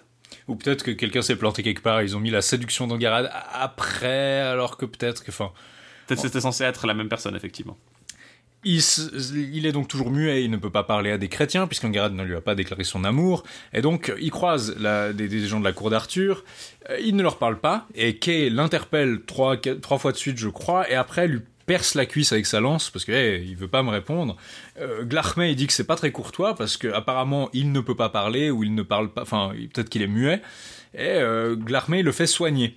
Et donc, on apprend qu'un chevalier défie les gens dans une plaine et bat une personne par jour, au point que, ça, ça semble vraiment déranger, un chevalier qui bat tous les gens dans la plaine là, euh, Arthur se dit, il va falloir que j'aille le, combattre moi-même. Genre, Arthur a encore des petits vestiges d'activité comme ça où il se dit, je vais aller, le battre. Un peu comme dans Owen, on a presque l'impression qu'Arthur va se battre, puis finalement quelqu'un le fait à sa place. Et là, pareil, euh, Pérédir, toujours muet, relève le défi, le bat, et euh, la cour d'Arthur l'acclame, l'appelle le valet muet, un nouveau surnom, jusqu'à ce qu'Angarat lui voue son amour, euh, parce qu'elle le reconnaît pas, en fait, elle voit pas que c'est lui, et puis en fait, elle lui vaut son amour, elle dit, ah, je vous aime, et puis du coup, ah, et il retrouve la parole parce qu'il a accompli son serment.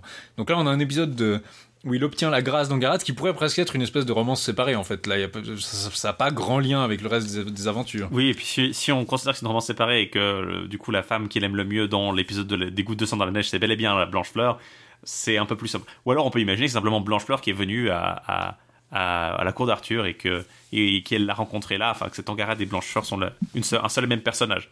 Ce, que, ce qui est fait d'ailleurs dans l'adaptation, dans une adaptation bande dessinée par exemple dans la collection Arthur une épopée celtique. Euh, je- vais un peu accélérer sur les épisodes suivants de Pérédir. sont, ils sont assez répétitifs en fait, c'est souvent... euh, Il, ch- il chasse un cerf, il arrive vers des habitations, il trouve trois valets basanés et chauves qui jouent aux échecs, je crois que de nouveau c'est le mot qu'on a évoqué avant, avec trois pucelles. Elle dit Oh non, tu vas te faire tuer par mon père, le seigneur de cette maison. On commence à s'habituer avec des maîtres de maison qui vont vous tuer, mais on débarrasse l'échiquier quand il arrive, il est noir et borgne. Pérédir se moque de lui et dit Ah si t'es si fort que ça, pourquoi t'es borgne Et puis il dit Ah, tu sais que si les gens qui sont impertinents comme ça, je les tue. Une dame implore pour lui, enfin bref, il réussit, il finit par le combattre jusqu'à ce qu'il demande grâce. Il lui dit D'accord, je te fais grâce, mais que le temps que tu me dises comment tu as perdu ton œil. Puis après, ben, sous-entendu, je te zigouille. Et il dit que c'est face au serpent noir du Carne, dans le tertre douloureux, le croc galarous, apparemment, qui a dans sa queue une pierre, que si on tient cette pierre, on peut matérialiser dans l'autre main tout ce qu'on désire d'or. Ok. Il lui révèle son nom, le noir arrogant, Doutrahovk. Il lui indique le chemin jusqu'au serpent en décrivant les aventures sur le chemin, la cour des enfants du roi des souffrances, et qui sont tués par un, ad, Adank, qui est un monstre un peu pas toujours bien défini, une fois par jour, puis apparemment ils sont ressuscités, et la cour de la comtesse des prouesses qui est entourée de 300 hommes, puis tu vas au Mont Douloureux où il y aura 300 pavillons qui montent la garde autour du serpent. C'est ce que Pérédir fait. Une des filles euh, de, cet homme demande à le marier, il dit que ça l'intéresse pas. Il arrive à la cour du roi des souffrances où justement il y a un cheval qui ramène des morts et on les ressuscite en les trempant dans un bassin, dans une cuve d'eau chaude et en leur appliquant un onguent précieux. Donc là, si vous cherchez un archétype, les gens vont vous dire ah c'est le bassin d'immortalité, donc c'est le Graal, donc c'est c'est co- comme vous voulez. Et donc des victimes de l'Adank, et il se dit bon je vais l'affronter. Il croise une dame sur le sommet d'un mont qui lui dit l'Adank tue les gens par surprise de derrière un pilier à l'entrée de sa grotte, mais si tu prends cette pierre là, tu pourras le voir avant et le tuer toi par surprise. Euh, mais du coup, ça veut dire que tu devras me promettre de m'aimer. Et il dit ah d'accord. Et où est-ce que je te trouvais? Elle dit ah du côté de l'Inde, donc du côté de l'Orient. Et puis elle disparaît. Il a la pierre, il tue la, il tue la Dank. Euh, Enfin, il tue la Dank d'abord. Il arrive dans une vallée boisée où il voit un troupeau de moutons euh, de chaque côté d'une rivière. Il y a un troupeau de moutons de chaque côté, un troupeau noir et un troupeau blanc. Et en fait, à chaque fois qu'un mouton blanc belle, il y a un mouton noir qui saute de l'autre côté de la rivière puis qui devient blanc. Et à chaque fois qu'un mouton noir belle, un mouton blanc saute. Donc une espèce de vision assez perplexante qui montre qu'il est dans une espèce de monde un peu alternatif. Et aussi, il y a un arbre qui, à moitié de haut en bas, brûle entièrement et à moitié est complètement vert. Donc des espèces de visions paradoxales, euh, de conjonction des opposés, si vous voulez être un peu jungien comme ça, euh, qui, qui montrent l'impossibilité de cet endroit. Bon, je vous passe, il tue l'Adank, il euh, l'arrive, euh, il croise les trois ressuscités qui lui promettent leur sœur, qui dit marie nos, nos sœurs, puis il dit non mais ça m'intéresse pas. Il a la pierre qui permet du coup de donner autant d'or qu'il veut, mais il arrive à, un certain Etlim Gledikor, à l'épée rouge, qui se met à son service. Euh, il dit je, je veux vous prêter allégeance. Ils vont au Mont Douloureux. Pérédir l'arrange avec la comtesse des prouesses, enfin il l'arrange pour qu'ils soient ensemble, je, passe un peu dessus. Le premier jour il bat 100 propriétaires de pavillons, le deuxième jour 100, et le troisième jour les 100 restants lui prêtent allégeance. Euh, cette structure en trois qui est assez, euh, en trois tiers qui est assez courante dans les romans, euh, dans les romances galloises apparemment. Et en fait, il montait la garde autour du serpent, et puis après, il se serait battu pour la pierre. Alors, quand, quand, le serpent, on a tendance à mort, en fait. Pérédir dit, bon, ok, il va, il va tuer le serpent, il sert de la pierre pour rembourser tout le monde, et puis il la donne à Etlim, parce que il a été, il a été, il lui a été fidèle, donc il rembourse les dépenses de tournoi de ses gens. Ensuite, il est hébergé par un meunier à crédit, donc il y a des moulins qui sont là pour nourrir tout l'équipage de l'impératrice de Christinobile, qui est donc Constantinople, et euh, il va essayer de, de, de, de, gagner ses faveurs. Enfin, en fait, il la snob un peu, mais elle, elle arrête pas de le rappeler, et puis elle donne des trucs à boire, des chevaliers, puis lui prend les coupes à la place. Enfin, il y a tout un épisode où il essaie de gagner sa faveur. Et il s'avère que c'était la Dan qui lui a donné la pierre pour tuer la Dunk, et qu'il avait promis, euh, qu'il avait promis d'aimer. Ah, bah du coup, euh, il reste avec elle et il règne pendant 14 ans. Bon, il règne 14 ans avec l'impératrice de Constantinople, on s'écarte un petit peu de l'histoire de Chrétien. Il vient ensuite l'épisode de la demoiselle à la mule, où il y a une demoiselle qui vient puis ah tu as échoué. Une demoiselle euh, hideuse, hein, comme, dans, comme dans le Perceval et comme dans Perlesvaux. Et voilà, elle est décrite comme étant euh, extrêmement laide. Euh, elle a des hautes joues, une, un visage qui, pen- qui lui pend dessus, en fait. Un nez avec des, des narines écarquillées, un œil gris, un œil euh, vert gris et perçant et un, un œil noir comme Bon. le jet. Bref, Comme pratiquement comme chez Chrétien quoi. Une ouais, une- vraiment horrible, mais il y a une description qui est très très longue. Et ce qui est, c'est vrai, c'est vrai que les descriptions sont généralement pas trop dans ce, ce- ce genre de texte. Donc c'est assez frappant. Un autre élément qu'on a aussi par rapport au, au, au per- au conte du Graal, c'est qu'elle indique deux châteaux des châteaux aventureux où les chevaliers peuvent aller. Euh, mais, comme dans le conte Graal, Glarmey est accusé d'avoir tué un seigneur par trahison, et de la même manière, il est hébergé par inadvertance par la famille de la victime, euh, qui s'énerve, et on a même l'épisode où il balance des pièces. Sauf que là, c'est plus des pièces d'échecs. Enfin, dans, la, dans le texte, c'est des pièges de, du coup, euh. The Bull- Gwydbull. Attends, attends, je vais y arriver. Gwydbull. Gwydbull, qui sont, qui sont donc proches des échecs, mais donc en tout cas assez Il y a cet épisode nouveau de lui qui balance pour euh, retenir les, la troupe de la, de la ville qui veut le, le tuer. Il demande un délai d'un an car il était en mission pour, euh, pour euh, Arthur, alors que dans le conte du Graal, on lui demande de chercher la lance. Donc c'est les gens qui le font prisonnier qui lui demandent d'aller continuer cette quête.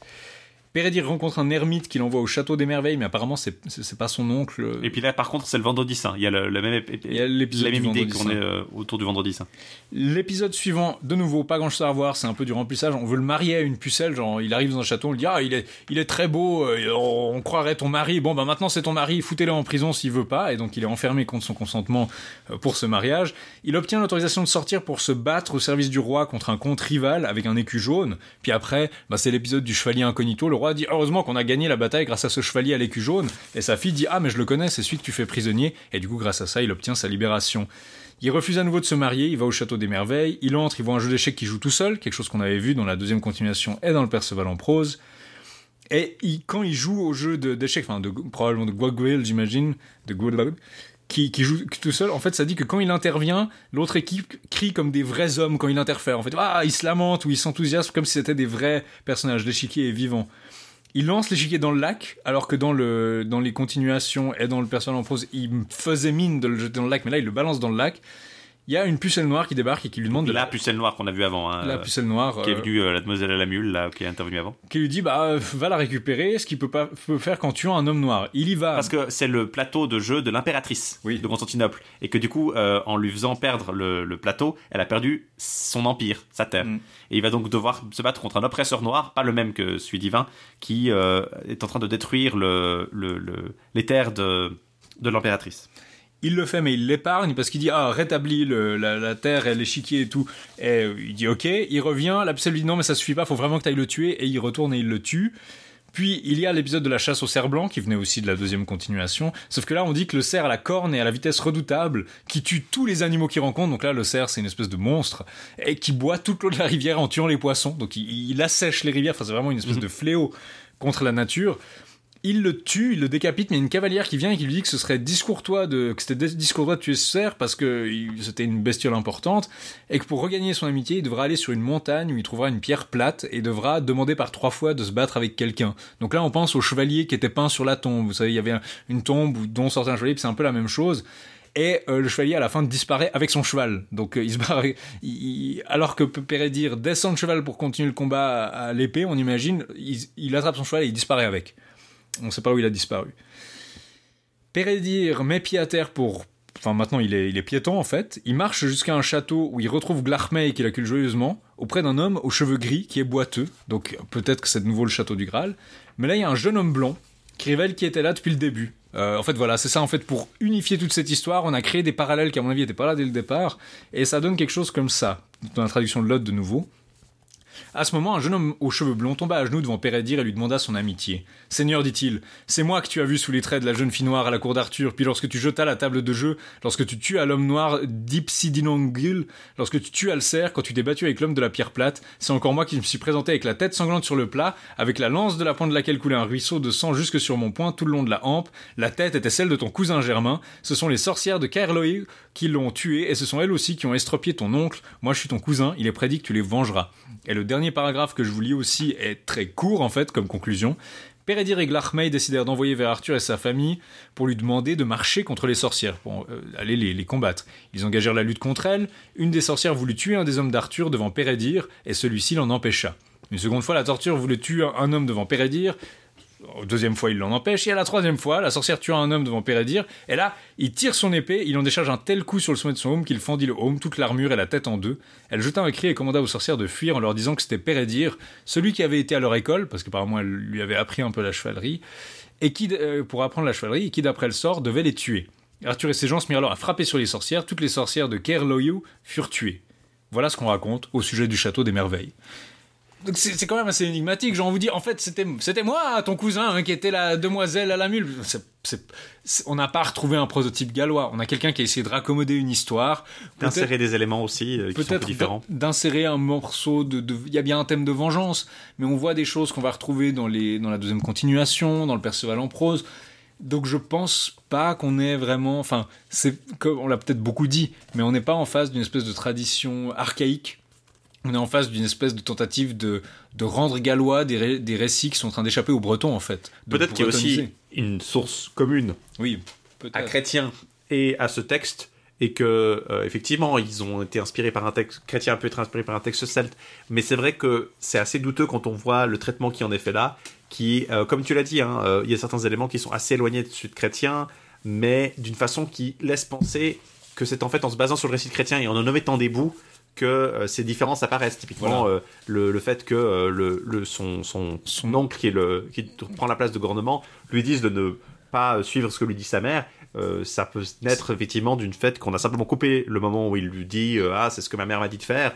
et que du coup bah ça devient un peu orphelin et, et- et l'élément reste l'élément de, de son oncle qui lui interdit de, de- de suivre l'enseignement de sa mère reste mais pas les raisons pour lesquelles il le fait Non, c'est ça, il y a des modifications qui ont l'air d'être assez artificielles, ou en tout cas assez euh, postérieures. C'est-à-dire qu'on on dérive clairement de chrétien.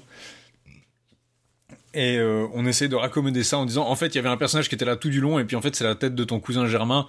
Euh, je sais pas c'est pas vraiment bien intégré dans le récit en fait. Si vous enlevez ces deux paragraphes finaux, euh, bah, vous avez plus rien en fait. Imaginons que le texte se, sans ces deux paragraphes, bah ça veut dire que vous avez une espèce de conte du Graal qui se termine en se perdant dans des aventures secondaires. Et ça, ça a l'air d'être une espèce de tentative de conclusion, comme on a pu le voir avec les continuations. Des gens essaient de conclure cette histoire. Après, c'est effectivement possible que certains éléments, comme le- les têtes décapitées, soient effectivement plus anciennes Oui. et qu'on les essaie de les restaurer pour enlever le Graal. En tout cas, ça semblerait indiquer que le Graal en lui-même n'a pas spécialement d'origine celte. Ah, Euh, après, contrairement à ce qu'on a pu, certains ont, ont voulu lire sur le Graal en tant que chose en abondance, c'est purement celte. Voilà, il faut choisir sur quel pied danser. Vous pouvez essayer de faire que le Graal c'est lié au récipient d'abondance celte, ou alors peut-être que c'est la tête coupée qui en fait est le truc de la vengeance. Donc comme on l'avait dit, il y a en tout cas deux archétypes qui ont été mélangés, c'est ce que certains pensent. Mais euh, vous devez choisir un des deux et malheureusement ça aboutit au... On, on tom- retombe généralement sur le fait que le conte du Graal de Chrétien Troyes est quand même le point de départ de cette tradition et que les prémices qu'on pourrait de- deviner ici et là restent quand même très spéculatifs. Voilà, je pense qu'on a fait un peu le tour de ces, de ces trois récits, euh, tous un peu... euh, quatre avec le rêve quatre de- récits de avec le rêve de Renavoui. Ron- Renavoui, effectivement. Euh, C'était effectivement, ce sont des, des textes intéressants. Je, je les encourage à les lire parce que ça se lit assez vite de toute façon. Et euh, si vous avez vous tombez sur les Mabinogion, lisez les Mabinogion en eux-mêmes qui sont très très intéressants. plus en tout cas pour découvrir des traditions celtes. Je pense que c'est plus intéressant de lire les quatre branches elles-mêmes que celles-ci. Mais ça vous apportera peut-être un éclairage un peu différent sur la vue dont ces, ces chevaliers. Coloré Olwen, par exemple, vaut vraiment le coup euh, à lire, euh, plus que, je pense, euh, le, euh, La Dame de la Fontaine ou que le Geraint et fils d'Herbin. Et comme d'habitude, vous pouvez trouver un document annexe en lien euh, qui vous donne un peu, ça c'est un peu un résumé de ce qu'on a dit ici, euh, des liens aussi vers les versions sur Gallica. Vous pourrez trouver aussi un lien vers le PDF, comme je vous l'ai dit, de, l'édition Lot. Il a aussi édité euh, Kuluchelon. En fait, il a édité tous les Mabinogion. Donc, si vous voulez pas dépenser un centime, vous pouvez le trouver gratuitement sur Internet. Encore une fois, ça peut déjà être une porte d'entrée là-dedans. Et effectivement, les quatre branches du Mabinogion, des Mabinogi, c'est quand même plus intéressant si on veut quelque chose de entre guillemets euh, gallois pur, mais malheureusement c'est pas arthurien, donc c'est pas ici qu'on va le traiter. Voilà. Euh, D'ici là, il nous reste à vous souhaiter une, un bon mois de, de mars et à vous souhaiter euh, à dire à la prochaine, avant notre prochain épisode, dans lequel on, on va peut-être revenir un peu de français euh, ce coup-ci. euh, Peut-être. On va essayer peut-être de nouveau de revenir un peu en arrière, prendre un peu d'élan avant de se de lancer. sauter euh, de sauter au-dessus du, de la- du Lancelot du Graal. Lancelot Graal. Mais Voilà. on va devoir y arriver. Il se profile sur notre horizon comme une espèce de tsunami dangereux. Et en attendant, on vous dit à la prochaine fois. À très bientôt.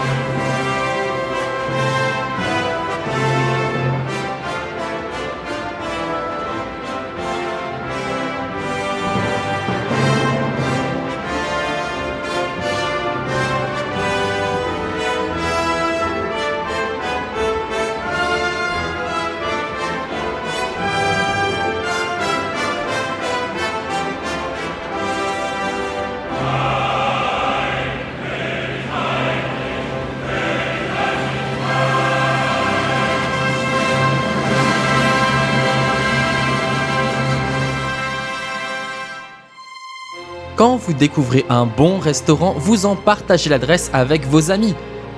Les podcasts, c'est pareil.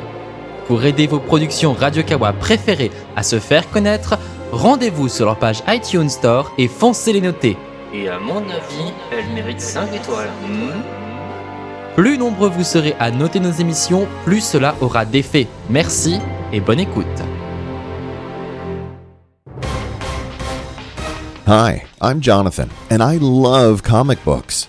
Well, actually, not so much these French guys just paid me to say so, but maybe I will check their podcast after all. It's called Comics Outcast, and it's a pretty badass name.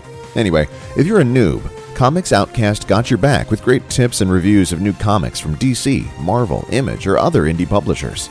And if you are a hardcore comic book fan, they will blow your mind every two weeks with endless debate on Hulk, pointless argumentation on bad movies, and silly jokes I don't understand. So jump on your phone and subscribe to Comics Outcast on iTunes. Then give them five stars and write down your best super feedback.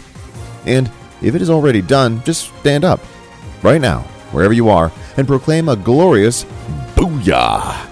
It won't help us, but it will help you. And we care about you. So try Comics Outcast now on radiokawa.com slash comics outcast. radiokawa.com slash comics outcast. Bisous, les outcastos.